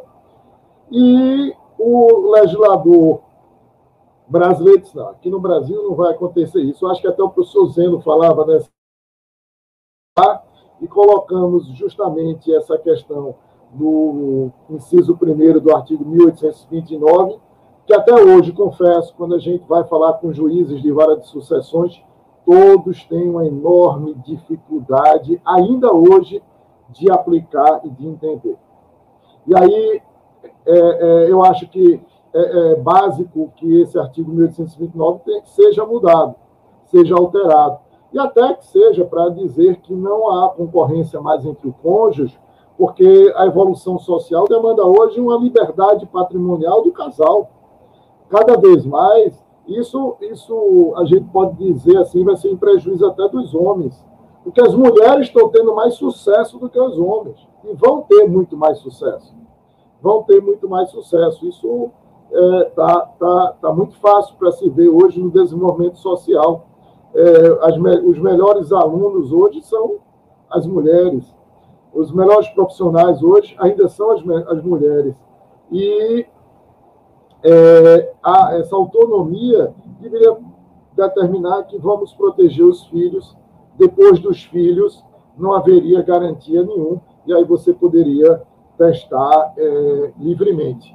É, quando o professor também, Paulo Lobo, falou sobre a questão da colação, professor, é difícil de explicar aos alunos, às vezes, você dizer que se ele doa para um terceiro, está doado, está resolvido, mas se doa para um filho, ele tem que trazer a colação. Quando ah, é para igualar a legítima, tá? Justifica-se até pela, pela lei, mas é, aí você doa para o neto. O, o, herdeiro, vamos dizer que tem grau de parentesco mais próximo, é, é o filho, mas doa para o neto, é, o neto não traz a colação porque ele não é herdeiro, porque o pai dele é quem vai ser chamado à sucessão. E aí, às vezes, eu boto até isso na prova, os alunos erram demais essas questões, porque é difícil de entender a questão da colação. Mas, é, confesso, eu, minha intervenção é bem breve, mas eu confesso que, que, que adorei a participação de ambos, que eu anotei tudinho aqui, eu digo, eu vou começar a debater essas questões com os meus alunos. Mas antes, antes eu queria é, pedir licença à professora Giselda, ao professor Paulo Lobo, antes até de dar uma palavra para uma réplica, alguma coisa, eu gostaria que Gleber, nosso, vamos dizer, administrador de plataforma, nos fizesse é, uma surpresa. Essa surpresa nem Carla Moutinho está sabendo, nem o desembargador Jones. Colocasse um vídeo que a gente encontrou esse vídeo de ontem para hoje, eu disse, temos que colocar esse vídeo. É, eu peço licença, é, e Gleber, por favor, joga esse vídeo e aumenta o som, que a gente quer ouvir ele com muita nitidez. Eu sempre fico muito ansioso quando estou em Pernambuco pelas minhas ligações morais, sentimentais com essa terra. A Escola Judicial de Pernambuco é a mais importante que eu conheço, a mais bonita. Eu sou um, um desordenado, complicado, eu não tenho PowerPoint, eu não sei nem usar isso, ordem, organização, isso aqui é meio confuso. Mas dentro da confusão eu boto uma certa ordem às vezes, às vezes. Quando eu falei de namoro qualificado, disseram que eu era louco, isso não existia, que era um absurdo, aborto jurídico. Eu só queria falar, 90% dizia que eu era completamente despropositado e 100% fazia os contratos para os seus escritórios. É, vamos logo abrir o jogo, contar a verdade. Todo mundo fazia, mas era um absurdo. Você está maluco? Muito bem. Minha mulher, a moça mais linda que tinha no Nordeste, no Pará. Eu digo, essa parte eu não vou me meter, mas eu achava também, mas eu não quis confirmar logo. O pessoal é meio ciumento, mas era uma moça linda, uma pernambucana linda. E eu estou viúvo. E ainda sinto muita força para amar, para me apaixonar, até para namorar, inventar aí uma pílulazinha viável eu tenho tanto e não ia namorar com gente da minha idade, senão era uma reunião de anciãos. Eu estou namorando uma moça mais nova e tal. E o que tu queres? Eu só quero namorar, Zé. Foi a frase. Daí veio a história. E eu celebrei então com ele, notarialmente, uma escritura declaratória de namoro. Declaro para os devidos fins que sou nacional do Brasil, maior, capaz, e ela junto, eu declaro que sou ela é professora universitária. E nós nos amamos, nós nos gostamos, nós nos queremos bem, estamos estabelecendo um relacionamento afetivo, amoroso, sem nenhum interesse de constituir família, sem nenhum compromisso, sem nenhum maior envolvimento, sem nenhuma consequência econômica, absolutamente nenhuma pensão, herança, muito menos, PT, saudações. Foi esse o contrato que eu fiz. Hoje eu faço até coisas mais. Quando me pedem, eu ainda digo: esse, este envolvimento progredir, evoluir para uma união estável ou para um casamento será pelo regime da separação. Aí vem mais outras consequências. Já, aí, por sinal, tem que ser por escritura pública. Já não pode ser por instrumento particular. Sabe por quê? Eu desculpo. Porque já é um pacto antijudicial. E gostaste dessa? É bom, é bom está entendendo. É bom está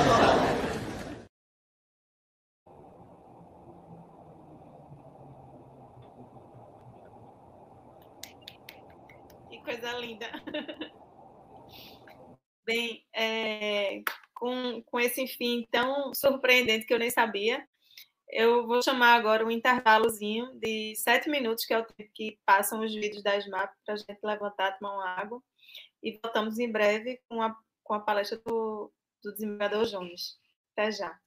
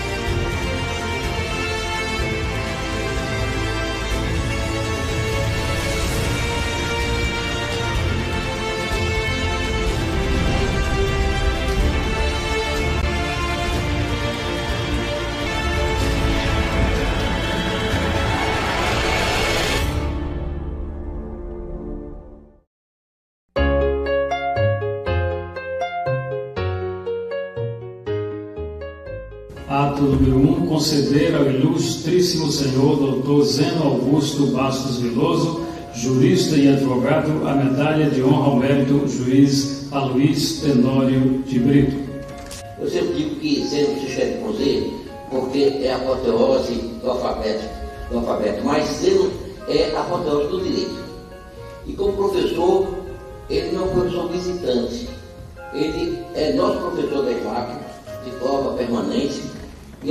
Se sente bastante gratificada, honrada, é, pelo magistério que o professor Dr. Zeno Veloso tem feito. Ele tem sido um grande conferencista é, nas universidades europeias, notadamente em Coimbra, Lisboa e outras universidades é, do Velho Continente, e dizer que aqui ele, como disse, se sente em casa, mas nós nos sentimos muito mais é, em casa quando ouvimos Zeno, porque ouvir Zeno significa aprender melhor o direito da melhor forma possível.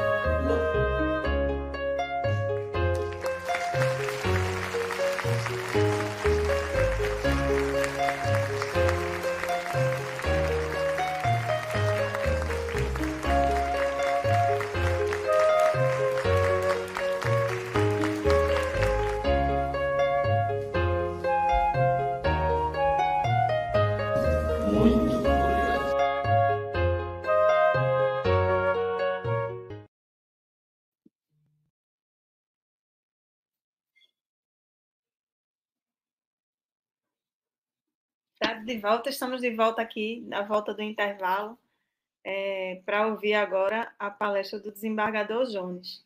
E coube a mim ler o currículo resumido, né? Porque o currículo do decano é verdade que é um, é um vasto currículo. Doutor Sartori costuma dizer que Doutor Jones não podia ser um John só, ele é por isso que ele é no plural, ele é Jones. Eu gosto muito dessa, dessa gracinha que ele faz, porque realmente Dr. Jones é plural.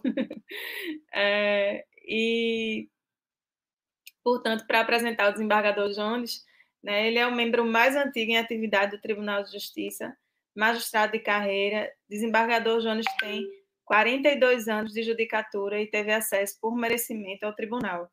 Né, ele é diplomado em Ciências Jurídicas pela Faculdade de Direito do Recife e em Ciência da Comunicação Social pela Universidade Católica de Pernambuco. É mestre e tem curso de Administração Judiciária do Centro de Estudos Avançados da Universidade da Geórgia, nos Estados Unidos. Além de um vasto currículo, como eu disse, é, com a palavra o desembargador Jones.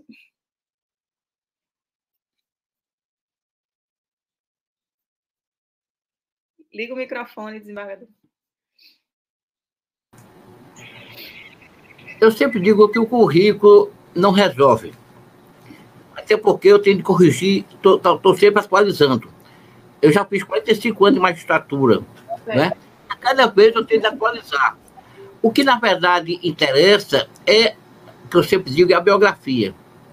E a biografia, ela se faz junto àqueles que são os nossos mestres aprender o direito é uma responsabilidade de todos nós e para isso é necessário que estejamos junto daqueles que nos oferecem as grandes lições de humanidade para efeito de uma realização material de justiça. É muita responsabilidade minha, depois da palestra da nossa mestra Zé Doronaca e do professor Paulo Lobo, no tema de direito sucessório, notadamente, tratar de matéria que não está em bom rigor é, na minha maior expertise.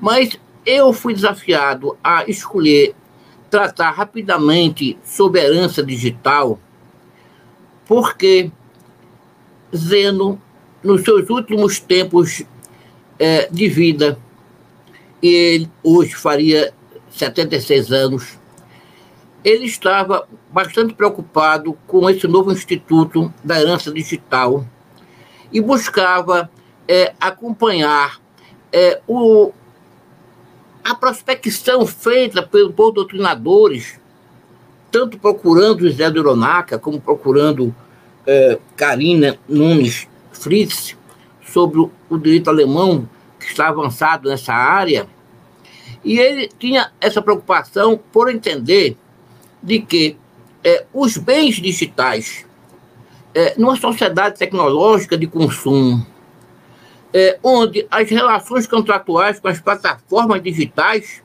e com os instrumentos de internet são regidas necessariamente pelo direito obrigacional, é, pelo direito contratual, e quando acontece a morte do seu titular, do titular desses bens digitais, regras gerais e princípios de direito do direito sucessório são chamadas a atuar nessa nova realidade. Mas a sua preocupação era tal, diante de um vazio normativo, que ele sempre depositava no sentido de dizer que, diante da ausência da lei, recomendava-se necessariamente que houvesse, em bom rigor, é, o controle é, dos contratos, é, dos termos de acordo é, pelo magistrado. Ou seja, ele seria aquele, é, o, o julgador, que viria é, atuar para efeito de analisar essa realidade é, do tempo. Ou seja, a legalidade dos termos de uso estaria sob o controle judicial enquanto não houvesse uma lei. Pois bem, serve então dizer, e aqui eu já entro no tema, para as primeiras reflexões, Kleber, pode, pode é, que, que essas reflexões e provocações do Instituto estão exatamente nessa consequência que Zeno buscava otimizar. Falou-se muito no contrato de namoro como uma realidade jurídica nova, é, a dispensar aquela ideia força de que essa, esse namoro não teria é, uma, uma moldura de união estável, por mais é, qualificado que seja ou fosse o namoro, e aí falava-se exatamente da questão de que, é, Zeno como precursor dessas grandes discussões novas, é, falava-se exatamente do celibar, na figura do celibatário. O, celi, o celibatário, o celibertário, é a figura do, daquele que professava o celibato com liberdade, com liberdade amorosa, para não criar família, mas não se manter naquele manto é, vetusto do celibato. E quando Zeno criou a figura do namoro qualificado, ele estava também fazendo o que Gisela falou com, certa, com muita propriedade, uma espécie de futuralização é, do direito. Eu digo que esse, esse, esse infuturamento do direito é uma realidade nova que desafia todos os juristas. Segue-se então aqui discutir, a rigor, é, por que estamos reunidos hoje, quando Zeno faria seus 76 anos, uma perda é, imensa, e eu sempre digo que as, do, as grandes dores são mudas, porque a perda de Zeno ela enfraquece o próprio futuro do direito à exata medida em que ele, ausente, estará é, desprovido de dar as suas grandes reflexões sobre a necessária, a, necessária atuação do, do tema que aqui se propõe. O, os dados pessoais que estão é, nas plataformas digitais, eles são uma relação de contraprestação de tudo que se faz em termos da sociedade tecnológica. Para ingressar no tema de herança digital, eu poderei, seguindo-se a pensar o fato que o conceito de herança digital, Greber, desafia é, uma outra realidade. O, o tema ele ainda não está enfrentado na doutrina de maneira, eu diria, exuberante, mas existem dois conceitos que eu consideraria aqui muito, muito importantes sinalizar. O que significa herança virtual ou herança digital?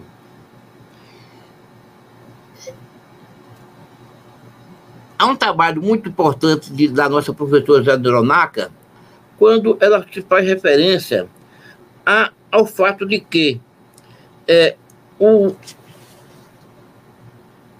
o direito sucessório ele convive sob o postulado é, de situações de interesse financeiro e patrimonial. Então, em princípio, em princípio, não haveria é, interesse sucessório há situações onde não houvesse uma, situa uma realidade subjacente de natureza financeira.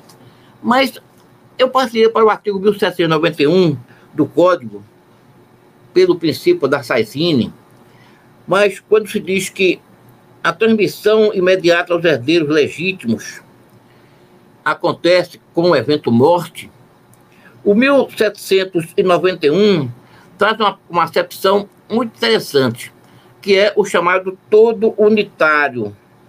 É, o todo unitário é a transmissão dos bens deixados pelo falecido, independente da sua situação de se constituírem bens de ordem, de ordem patrimonial ou de ordem imaterial, bens suscetíveis é, de uma realidade financeira imediata, com a valoração financeira, e bens outros existenciais que não têm uma valoração patrimonial imediata. Há um vácuo legislativo do nosso sistema jurídico, porque, inclusive, a própria lei de proteção de dados, a lei 13.709, ela silencia o marco civil da internet, que é a lei de 2014, a de número 12.896, também não trata, embora a, na Europa, quando a, a, a regulação geral de proteção de dados da União Europeia diz que essas normas de proteção é, de dados pessoais não, se, não estariam sendo aplicáveis ou extensivas às pessoas mortas, o que significa dizer que é, os bens imateriais não estariam a depender de uma capacidade volitiva do falecido no que diz respeito à disponibilidade ou não para efeito de transmissibilidade é, sucessória. A indagação que Tartucci faz é a primeiro questionamento para introduzir o tema. O que fazer quando, no caso do falecido, não haja manifestado a sua vontade sobre o destino de sua herança digital? E aí se coloca a questão do, do princípio da valoração da autonomia privada. Afinal, o que significa herança digital? Segundo Karine Nunes Fritz, ela traz um dos conceitos que eu considero mais atualizados à problemática do tema, diz que a herança digital ela sintetiza e armazena todo o conteúdo criado ou armazenado eh, na rede por uma pessoa. E o projeto de lei 4.847 de 2012, que foi arquivado por conta da mudança da legislatura, ele dispunha uma regra ao artigo 1797, letra A do Código Civil, considerando que a herança digital defere-se como conteúdo intangível do falecido, tudo que é possível guardar ou acumular em espaço virtual nas condições seguintes: senhas, redes sociais, coisas de internet, quaisquer bens e serviços virtuais e digitais de titularidade do falecido. Pois bem, o, o testamento digital informal, Gleber, é no sentido de considerar situações novas que o direito ainda está a reclamar é uma atuação legiferante diria, mais vertical. Segue-se dizer, então, que nós temos três situações é, de testamentos. Uma, uma, um testamento digital informal com relação a, aos bens é, digitais é trazido com a definição da plataforma do Google, quando permite uma espécie de testamento digital informal, no qual o usuário pode escolher até 10 pessoas as quais poderão receber as informações acumuladas em vida. É uma disposição é, contratual da, do Google quando autoriza que aquele usuário ele já possa predefinir 10 pessoas que poderão receber todas as informações acumuladas em sua vida dentro da internet. Há um filme muito interessante chamado La Correspondenza, do cineasta Giuseppe Tornatore, que é o, que é o, diretor é, de filmes como Cinema Paradiso, é, onde ele cuida de se referir a uma situação amorosa onde um professor é, universitário, professor de astrofísica, ele mantendo um relacionamento é, com uma jovem, ele passa a, depois de certo período, quase seis anos de relacionamento, ele desaparece de cena sem que houvesse deixado qualquer explicação. Certo, entretanto, é que ele houvera morrido. E as suas mensagens programadas em locais momentos diferentes passaram a ser dirigidas em correspondências digitais, virtuais, para aquela que fora o seu amor na relação existente, é, sem que houvesse efetivamente um, uma afetação da, da presença, porque ela não soubera que ele falecera e entendia de que essa relação atemporal não estaria afetada pelo tempo ou pela ausência. O que ele quis fazer é de que a ausência terrena não o deixava é, ausente. E aí nós temos de ter uma nova discussão do que significa essa transcendência é, digital no campo das memórias afetivas. Fala-se, inclusive, é, na figura de um gestor dessas memórias afetivas para que, é, em vida, possa ele recolher todo o arsenal é, existente e gerenciar na elaboração é, de realidade, eu diria, superveniente para fazer com que aquela pessoa falecida ela se considere, ela se coloque presente na vida dos seus descendentes. O testamento afetivo tem essa função, enquanto que há também testamentos éticos, onde gestores de fortuna, consultores técnicos da chamada Families Office, é, a par de formarem fundações ou instituto de pesquisa e organismos de filantropia, tem aconselhado a elaboração é, de testamentos éticos como documento de dignidade de futuro para os descendentes é, do, do, do falecido.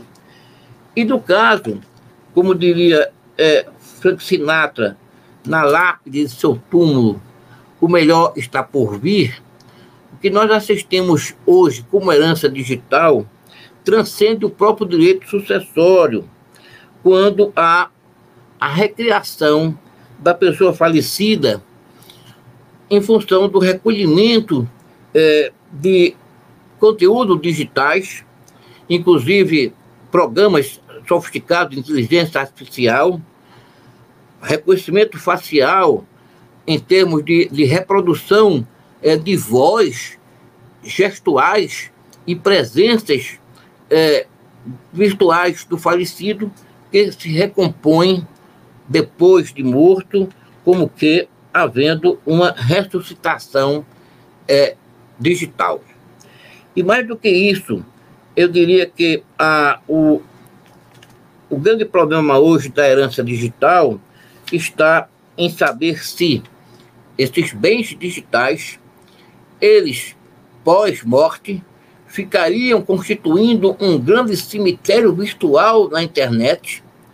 Ou poderia ser factível a transmissibilidade de todos esses bens digitais para os seus sucessores, como a família legítima que sucede na vocação hereditária? Começaria para discutir agora, seguindo o entendimento é, mais moderno da doutrina, uma divisão entre os bens patrimoniais e os bens existenciais ou imateriais. Pois bem, o primeiro que eu destacaria diz respeito às moedas virtuais. Há necessidade de uma distinção de natureza do acervo digital entre aqueles bens que constituem é, valoração financeira imediata, que tem função econômica e constitui patrimônio suscetível a constituir a herança, é, mas o, o, princípio da sucessão ele não distingue a natureza desses bens. Nós temos de um lado um, um, uma, uma bens de natureza patrimonial e bens de existenciais que ficam também é, recolhidos é, em arquivos nas nuvens, é, nas redes sociais, e-mails, contas. Os bens digitais patrimoniais, eu posso elencar aqui a exemplo para é, efeito de um diálogo necessário ao futuro do próprio direito, do direito sucessório, que não está normatizado, mas urge exatamente de ser contemporizado e contextualizado dentro da nossa sociedade tecnológica são as moedas virtuais, as criptomoedas. E é bem dizer que o, as moedas virtuais hoje têm uma circulação é, em valores nominalmente maiores do que a circulação do próprio dinheiro real. A, o marketing digital, que compreende-se na, na, na produção de sites, blogs, Aí nós temos o, o, a, os, os, exemplos marcantes dos, dos, dos, dos influenciadores digitais, dos chamados youtubers, né? onde a própria monetarização do perfil tem expressão econômica que pode ser efetivamente é, constituir a herança para aqueles que continuarão é, se, é, na própria, no próprio perfil do falecido, adotando é, o proveito financeiro de patrocinadores, de milhares de seguidores. Os canais no YouTube normalmente são canais de informação de interesse maior, onde também a publicidade é, envolve um componente financeiro importante, cupons eletrônicos, mídias eletrônicas, aplicativos como o Goride, onde você tem armazenamento digital de, de obras e revistas, né? o próprio Stemic, que você tem é, uma série de, de é, realidades novas em termos de aquisição patrimonial digitalizada, e os jogos online, os chamados sociais games, onde existe investimentos financeiros de, longo, de, longa, de longos, de, longos de, de valores mais, mais altos. No tocante aos bens digitais existenciais, eu me referi às redes sociais, os e-mails, as contas, elas podem significar em um ponto a necessidade e a conveniência de os sucessores terem acesso a esses bens digitais existenciais, embora não represente conteúdo de valor econômico. E aqui cabe fazer a distinção necessária no que diz respeito àqueles, àquele acesso de informações que não comprometam a privacidade da pessoa falecida. Eu continuo chamando a atenção aqui e aqui se segue é, sobre os ativos é, digitais, uma informação importante é, para o enquadramento para o enquadramento jurídico. É, o, os ativos digitais, que são as criptomoedas, segundo a definição de doutrinadores como Olavo Figueiredo e Mariana Ribeiro, na verdade, a moeda digital é um bem móvel de suporte digital concebido como um meio de troca baseado na criptografia, a qual assegura a dinâmica trans, transacional e regula a criação de novas moedas, novas unidades de moeda. As sete maiores criptomoedas do mundo, e eu coloquei aqui ao lado é, cinco exemplos, a partir do Bitcoin, é, do Ethereum, do Ripple, do Tether e do Cardano, essas sete moedas, é, cripto, essas sete maiores criptomoedas em circulação no mundo, e é importante assinalar que existe hoje mais de mil moedas, é, mais de mil criptomoedas em circulação mundial. As sete maiores criptomoedas elas têm uma capitalização no mercado que varia de 5,73 trilhões a 229 bilhões, 229,92 bilhões.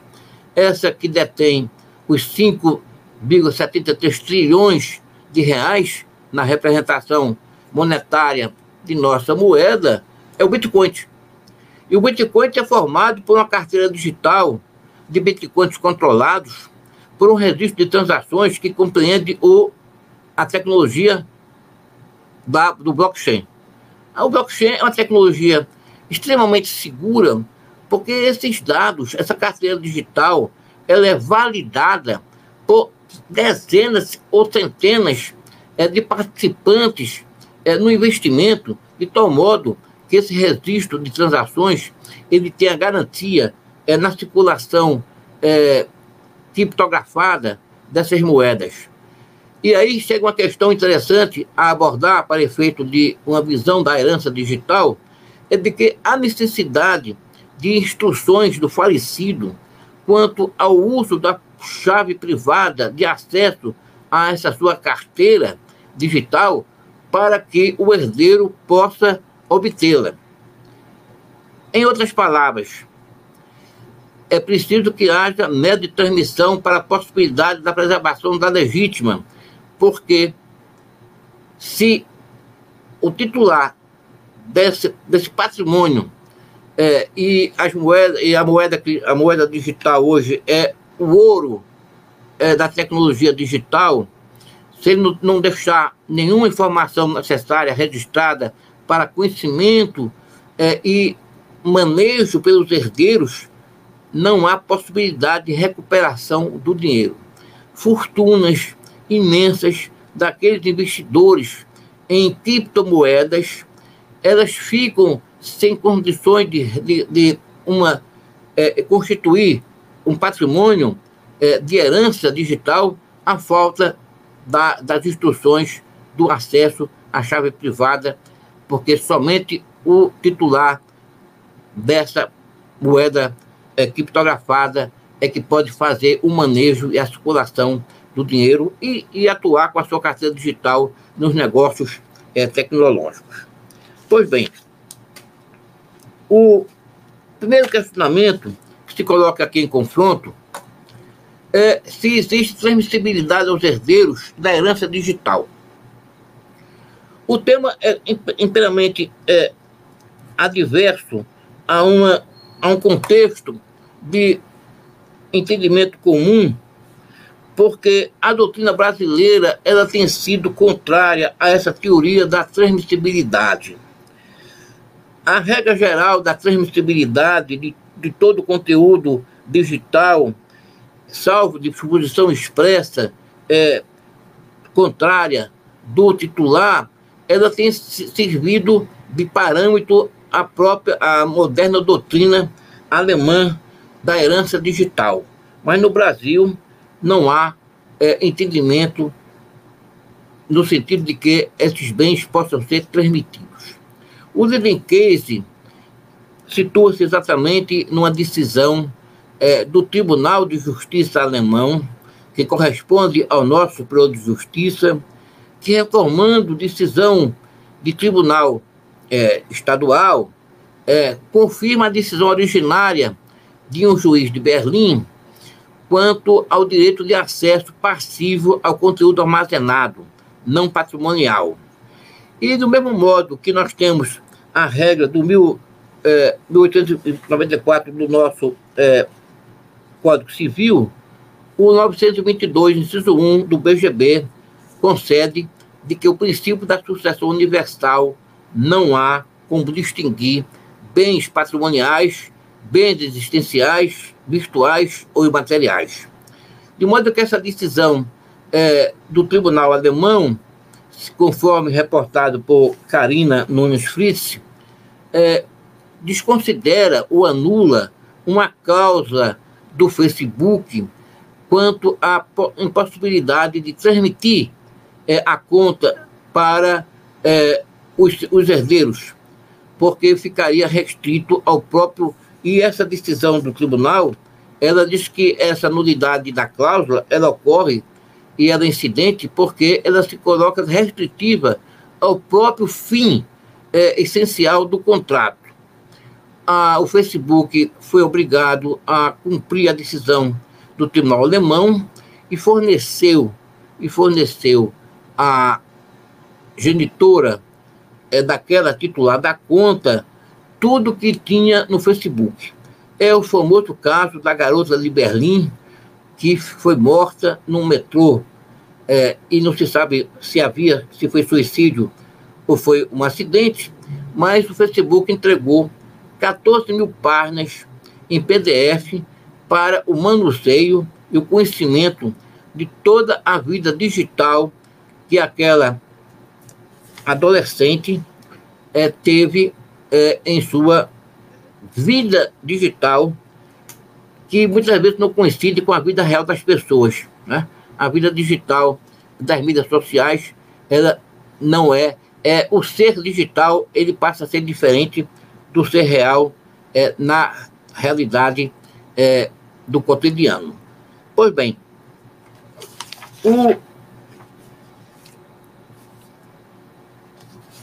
uma situação que é colocada como questionamento no ponto da transmissibilidade aos herdeiros da herança digital é quando, e aqui os tribunais brasileiros têm dado essa diretiva diferente do tribunal alemão, é quando admite que os dados é, das plataformas digitais eles não possam é, é, ser transferidos aos herdeiros a falta de uma determinação de vontade manifesta pelo titular da conta é, perante a própria plataforma digital, que seria a designação, a indicação de um contato herdeiro para efeito de definir o destino desses bens digitais, ou a exclusão ou a extinção da conta, ou a própria manutenção das contas nas mídias sociais, com efeito de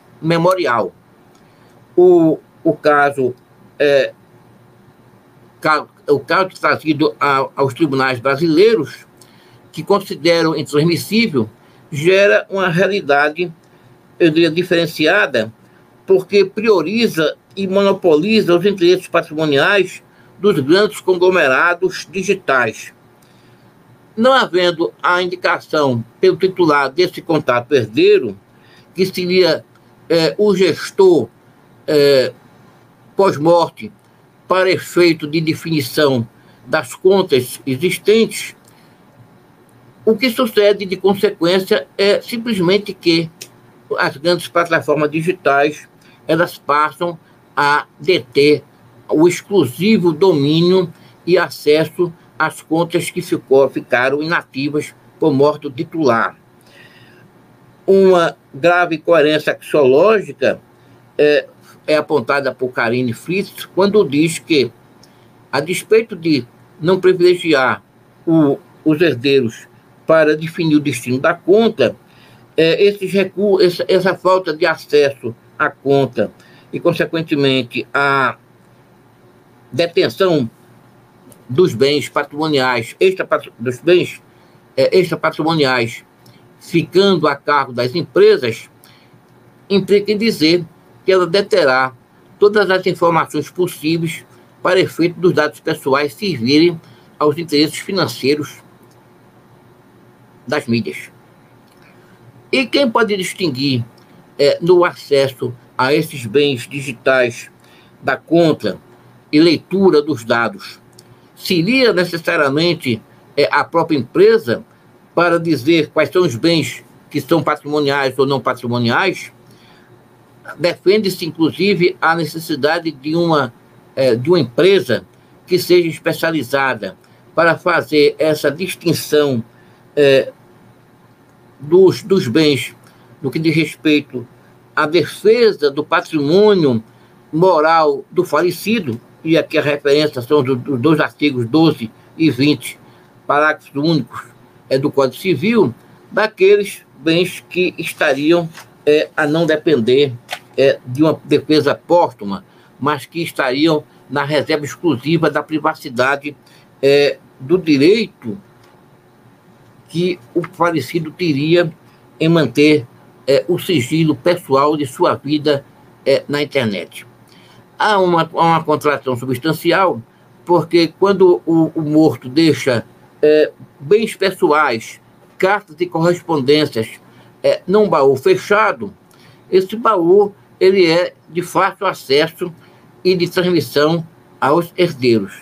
Mas quando esse baú ele é digital e está em poder é, das grandes plataformas digitais, o, acesso, o direito de acesso só é possível por uma decisão judicial. Mais adiante eu falarei aqui é, de passagem em alguns julgados nesse tema. Entrando exatamente nessa jurisprudência aplicada, segue-se então a tratar do tema específico é uma decisão da primeira vara do Juizado Central de Campo Grande, é, em Mato Grosso. É, Determinou-se ao Facebook a retirada da página de uma jornalista, aqui eu não vou dizer o nome, embora o acesso na internet indique o seu nome, ela morreu em maio de 2012. Só que a página da falecida no Facebook, ela virou um muro de lamentações quando todos os que tinham correspondência, que, que tinha relação é, é, na página do Facebook que ela era titular, passaram a fazer postagens e outras mensagens tudo mais, causando é, um dissabor é, ao luto é, da família e a mãe dessa, dessa jovem é, foi a, a juízo para que é, fosse retirada a página é, e não apenas ficasse sob os domínios do Facebook, a doutora Vânia de, Vânia de Paula Arantes deu a liminar em março de 2013 para justamente o afastamento é, da página. Segue-se então outro julgado, que no tema específico está dentro daquela realidade hoje, atual, é, da, dos tribunais brasileiros, quando, é, com marca de Pompeu, na sua vara única, considerou-se que o direito de acesso aos dados pessoais é, da filha que falecera é, não poderia ser exercido pela mãe, porque é, é quebraria, com base no artigo 5 inciso 12, é, o direito constitucional de sigilo da correspondência e das comunicações. O juiz Manuel Jorge de Matos Júnior, em decisão de 2018, ele considerou que a intimidade da falecida Helena não poderia ser invadida quando a mãe é, tinha interesse é, no acesso aos, aos seus e-mails pessoais, é, como que uma reviventação da vida pessoal da filha para garantir uma memória afetiva mais, muito, mais, muito mais vivenciada. Entretanto, faço aqui um outro, um outro aporte, ainda no direito de acesso aos dados pessoais, dizendo em seguida, seguindo é, a decisão é, proferida pelo Tribunal é, é, de, da décima vara de Guarulhos, na comarca de São Paulo, o processo está indicado. O juiz Lincoln Antônio Andrade de Moura, agora em 27 de fevereiro do ano passado, concedeu é, acesso à, à viúva é, do falecido para os, os, dados de e-mail de sua conta pessoal é, por um período determinado, justamente para obter é, dados e documentos em face de uma transação imobiliária que ele celebrara, e esses dados estavam é, integrar, integrando é, o, os e-mails do falecido, mas que serviriam como prova em processo judicial é, na consecução dos interesses é, patrimoniais do falecido, quando a requerente, como sua viúva inventariante, precisaria ter acesso a esses e-mails. A decisão de São Paulo ela faz aqui uma exceção à tese do não direito de acesso aos dados pessoais do falecido. Dentro dessa mesma linha de entendimento anterior que eu citei, segue-se uma decisão recente, agora do dia 9 de março, é, da 21ª Câmara de Direito Privado do Tribunal de São Paulo, pelo desembargador Francisco Cascone. Ele indeferiu uma pretensão é, de acesso à conta do Facebook, porque a titular da conta falecida não houvera transmitido é, a informação é, do chamado é, herdeiro, é, o contrato herdeiro, para o uso da conta. E o, a visão paulista ela é interessante porque diz que não houve opção. Não houve opção em extinção da conta, não houve opção em, em, em atribuir a alguém para gerir essa conta e, consequentemente, deixou é, no, na, na, no deferimento a essa pretensão de ser de juízo pela genitora, que inclusive pretendia o acesso ao conteúdo é, dessa conta, deixou ao domínio único e exclusivo do Facebook, como eu disse, passando a deter esses dados pessoais para uso é, que estaria a depender dos seus interesses financeiros empresariais. Eu continuo é, seguindo o tema ainda da jurisprudência, que serve como referência maior é, a autodeterminação volitiva é o anterior, Gleber, é o anterior.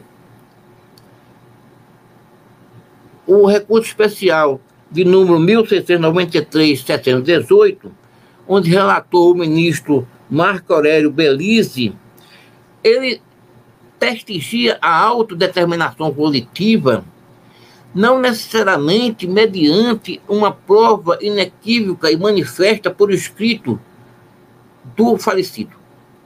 Esse acervo digital suscetível é, de valoração sucessória, ele pode buscar a reconstrução da vontade contra a destinação do acervo digital na prospecção por outros meios de prova que não necessariamente da manifestação expressa é escrita. E esse julgado é interessante porque, não obstante o falecido não deixar dito em expresso em testamento ou por qualquer outra manifestação de vontade, é, que pretendia é, utilizar-se utilizar dos recursos da criogenia, toda a construção testemunhal e fática demonstrava essa vontade que não foi manifestamente é, apresentada pelos meios convencionais. O ministro Marco Aurélio entendeu de que é, militava é, a presunção de veracidade no que diz respeito a essa determinação volitiva de é, o falecido submeter-se aos recursos, aos recursos científicos da criogenia, e esse é um procedente que eu considero importante para é, estabelecer parâmetros novos quanto à busca dessa determinação coletiva para efeito é, da herança digital. O que acontece agora em relação aos projetos de lei?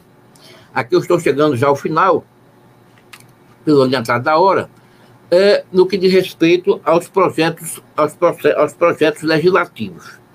Segue-se então o primeiro projeto, que é o que está no Senado, o 6.468 de 2019, que introduz um parágrafo único ao artigo 1788 do Código Civil, dispondo sobre a sucessão de bens e contas digitais do autor da herança.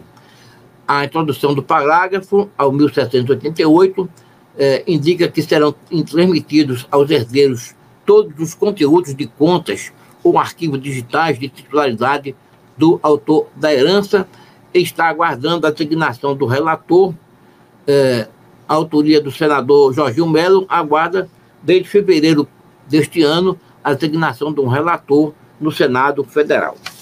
Outro projeto a seguir que eu trago a apresentar é o PL 3050 de 2020. É exatamente a pretensão de normatizar o direito da herança digital a garantir a transmissibilidade do conteúdo digital de natureza patrimonial, transmitindo contas, arquivos digitais, todo o acervo possível, e repete aqui, em, outro, em outras palavras, o parágrafo único ao 1788, a admitir, é, transmitir aos herdeiros os conteúdos de qualidade patrimonial, todos os conteúdos de qualidade patrimonial, contas ou arquivos digitais. Aqui há uma restrição porque faz é, uma, uma especificidade quanto ao conteúdo de qualidade patrimonial.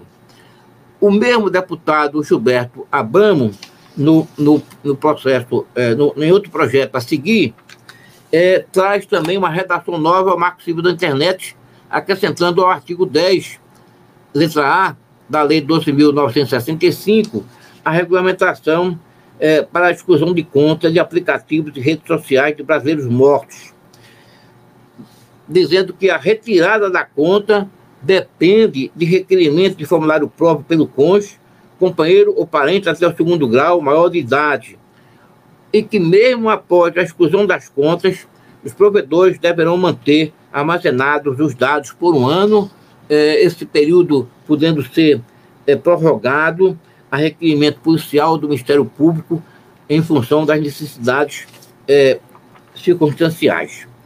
O outro projeto é o, de, o PL 410 de 2001, que também repete, é, na, no mesmo sentido, uma redação ao artigo 10, letra A, estão pensados aos PLs 3.051 e 40, 410 de 2001, que, que altera também o Marco Civil da Internet, o 3051 também ele repete é, para o gerenciamento é, o, o artigo 10, letra A, é o, o slide seguinte, o PL 3051.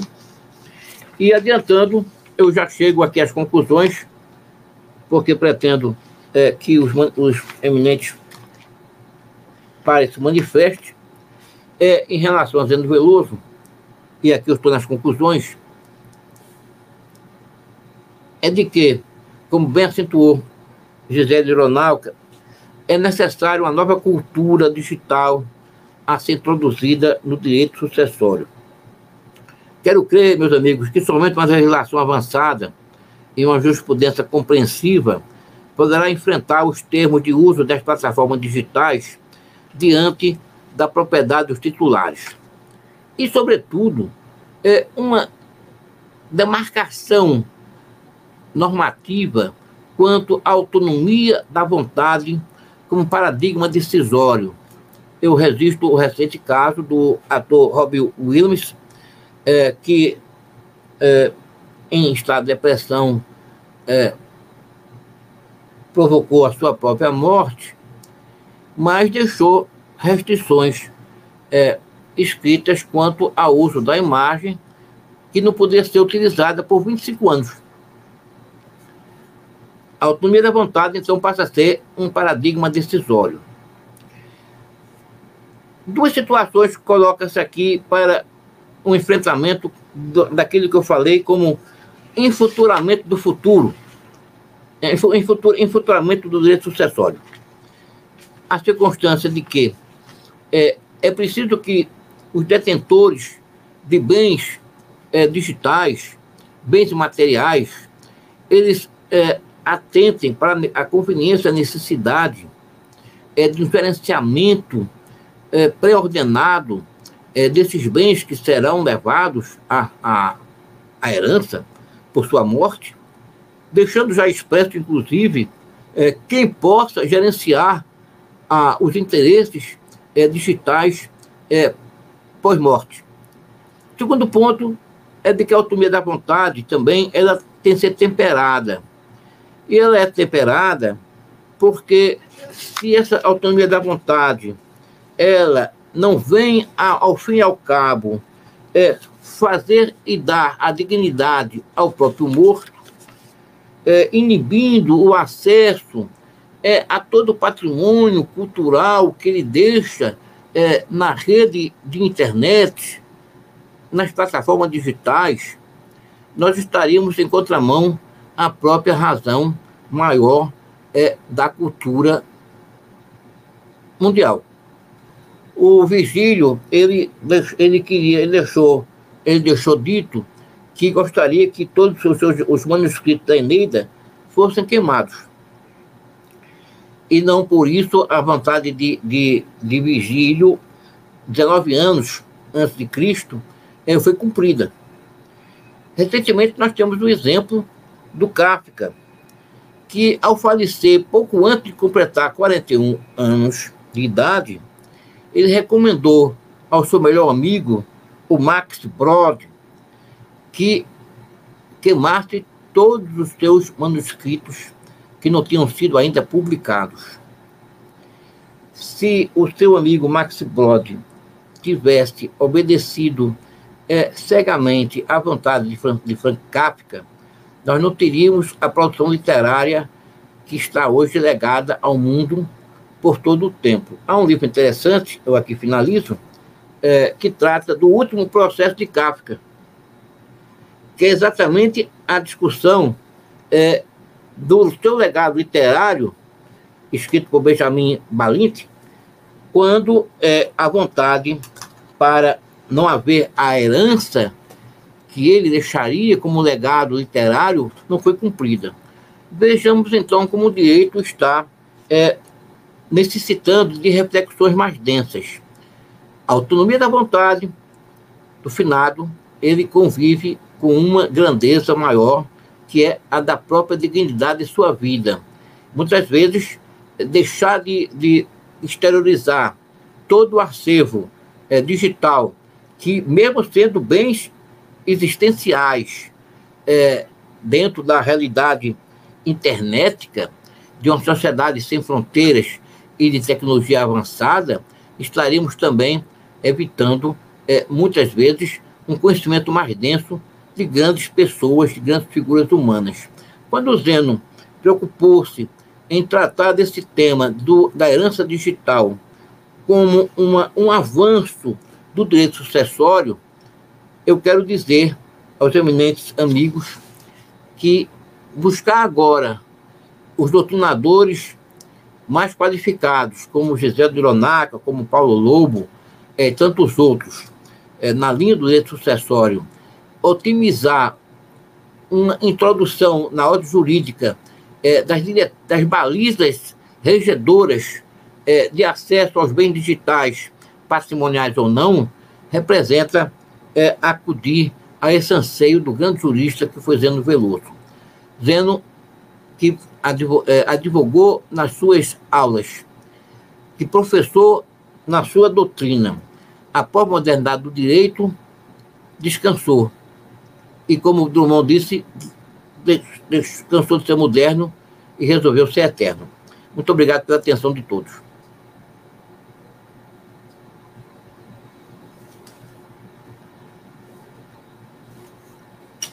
Muito obrigada, desembargador Jones, pela rica é, pela rica palestra, né? É, estava é, disse certo texto que o, nós nos tornamos um indivíduo planetário, indivíduos planetários, quase que desafiando, né, a, a morte ao eternizar nossas fotos, nossos vídeos, a possibilidade de criação até de um holograma do morto baseado no comportamento durante a vida, né? É, para atingir essa tão sonhada imortalidade. Então, esse corpo eletrônico que ele, que ele trata no texto é um reflexo da existência né, do indivíduo nas redes sociais e reúne várias, várias questões a respeito, não só de natureza patrimonial, mas o que mais me angustia são as questões relativas às, à natureza dos direitos da personalidade.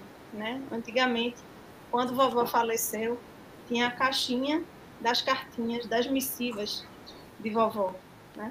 E aí agora não, agora são trocas de mensagens instantâneas, são e-mails trocados, são nudes enviados que a gente não tem nem controle né, sobre o que a gente recebe. A gente tem aqui ó, um participante. É, a gente não tem controle do que a gente recebe, né? A gente tem controle do que a gente envia. Esse não é que brincava com o meu Código Civil, quando mais novo? Carla. Como é? Esse não é que pegava, que pegava o meu Código Civil? Ele mesmo, pegava o seu Código Civil. É, ele tá aqui esperando a hora de botar para dormir. Aí ele tá aqui é. já, olha a hora, mamãe. então, essa transmissibilidade é que me deixa assim, essa natureza. Como é que a gente vai transmitir uma coisa que é relativa ao direito da personalidade? Sabe? Porque quando a gente morre e deixa um contato herdeiro para pagar, ok. Mas depois, se a conta fica lá eternizada e os herdeiros, como o caso da menina da Alemanha que morreu, né, fizerem acesso às, às cartas, às mensagens recebidas, aos diálogos realizados por ela é, isso é da intimidade, é da personalidade, né? Então, talvez essa parte é que eu não consigo enxergar como um patrimônio transmissível. Doutor Silvio, gostaria de falar alguma, alguma coisa? É, não, a, a, gente sabe que já está adiantada a hora. O que eu gostaria era de agradecer imensamente a professora Giselda é, por ter aceito o nosso convite, de dar a nós essa oportunidade de poder homenagear o professor Zeno Veloso.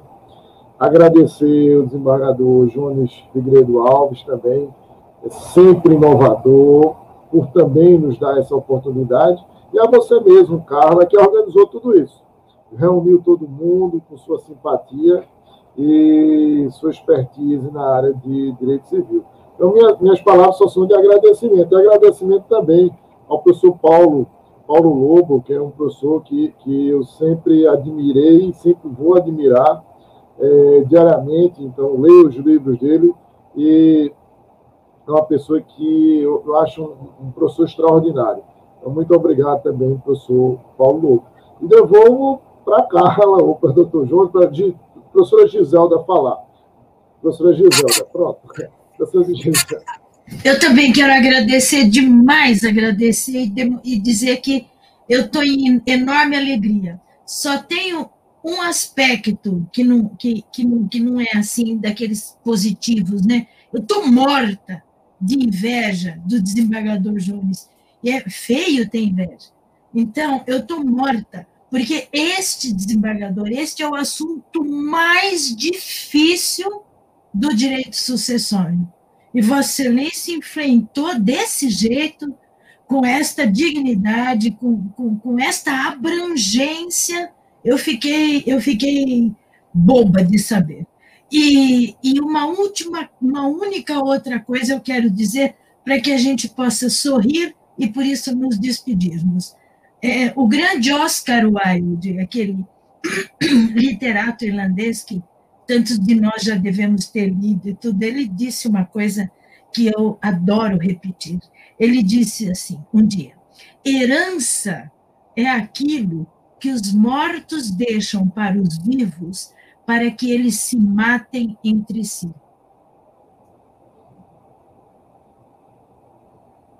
Esse é o aspecto do nosso direito sucessório. Um beijo para as duas Carlas um beijo para o doutor Silvio, um beijo para o desembargador Jones, um abraço grande para todos. Foi um prazer estar aqui. E um beijo para você, Gigi, sua linda. beijo. Muito obrigada. E uma boa noite a todos. Liga o microfone, Carlinha. Ah.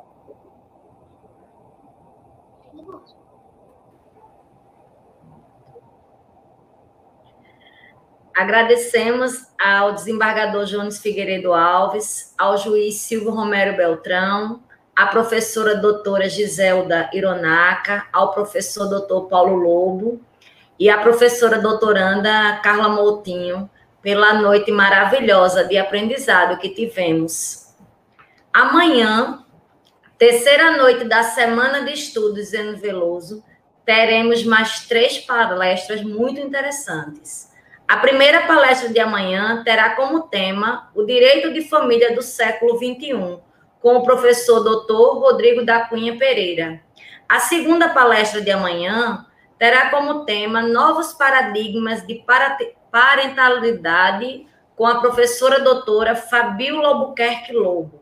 A terceira palestra de amanhã será sobre pactos antinupciais e convivenciais, questões polêmicas, com o professor doutor Mário Luiz Delgado. E para encerrar a nossa noite, assistiremos novamente o vídeo com a fala do professor Zeno Veloso em nossa escola. Em nome da SMAP, agradecemos a presença de todos e de todas. Desejamos uma excelente noite e até amanhã, se Deus quiser. Por favor, Gleber, solta o vídeo. Eu sempre fico muito ansioso quando estou em Pernambuco, pelas minhas ligações morais, sentimentais com essa terra. Escola Judicial de Pernambuco é a mais importante que eu conheço, a mais bonita eu sou um, um morador desordenado, complicado, eu não tenho PowerPoint, eu não sei nem usar isso, com organização, isso aqui é meio confuso.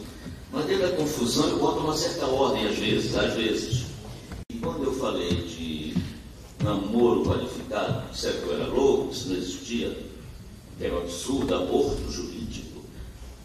O pessoal que falar, 90% dizia que eu era completamente despropositado. E 100% fazia os contratos para os seus escritórios. É, vamos logo abrir o jogo, contar a verdade. Todo mundo fazia, mas era absurdo. Você não está maluco? Muito bem. Minha mulher, a moça mais linda que tinha no Nordeste, no Pará. Eu digo, essa parte eu não vou me meter, mas eu achava também, mas eu não quis confirmar logo. É só meio ciumento, mas era uma moça linda, uma pernambucana linda. E eu estou viúvo. E ainda sinto muita força para amar, para me apaixonar, até para namorar, inventar aí uma pílulazinha viável. Eu tenho tanto, não ia namorar com gente da minha idade, senão era uma reunião de anciãos. Eu estou namorando uma moça mais nova e tal. E o que tu queres? Eu só quero namorar, Zé. Foi a frase.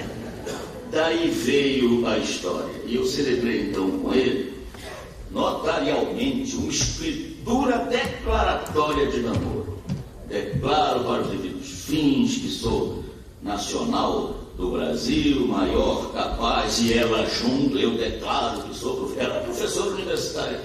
E nós nos amamos, nós nos gostamos, nós nos queremos bem, estamos estabelecendo um relacionamento afetivo, amoroso, sem nenhum interesse de constituir família sem nenhum compromisso, sem nenhum maior envolvimento, sem nenhuma consequência econômica, absolutamente nenhuma pensão, herança muito menos, PT, saudações.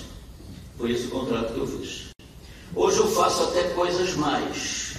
Quando me pedem, eu ainda digo, esse, este envolvimento progredir, evoluir, para uma união estável ou para um casamento será pelo regime da separação. Aí vem mais outras consequências. Já, aí o sinal tem que ser por escritura pública, já não pode ser por instrumento particular. Sabe por quê? Eu desculpo. Porque já é um pacto antijudicial. E gostaste dessa? É bom, é bom, está bem, é bom, está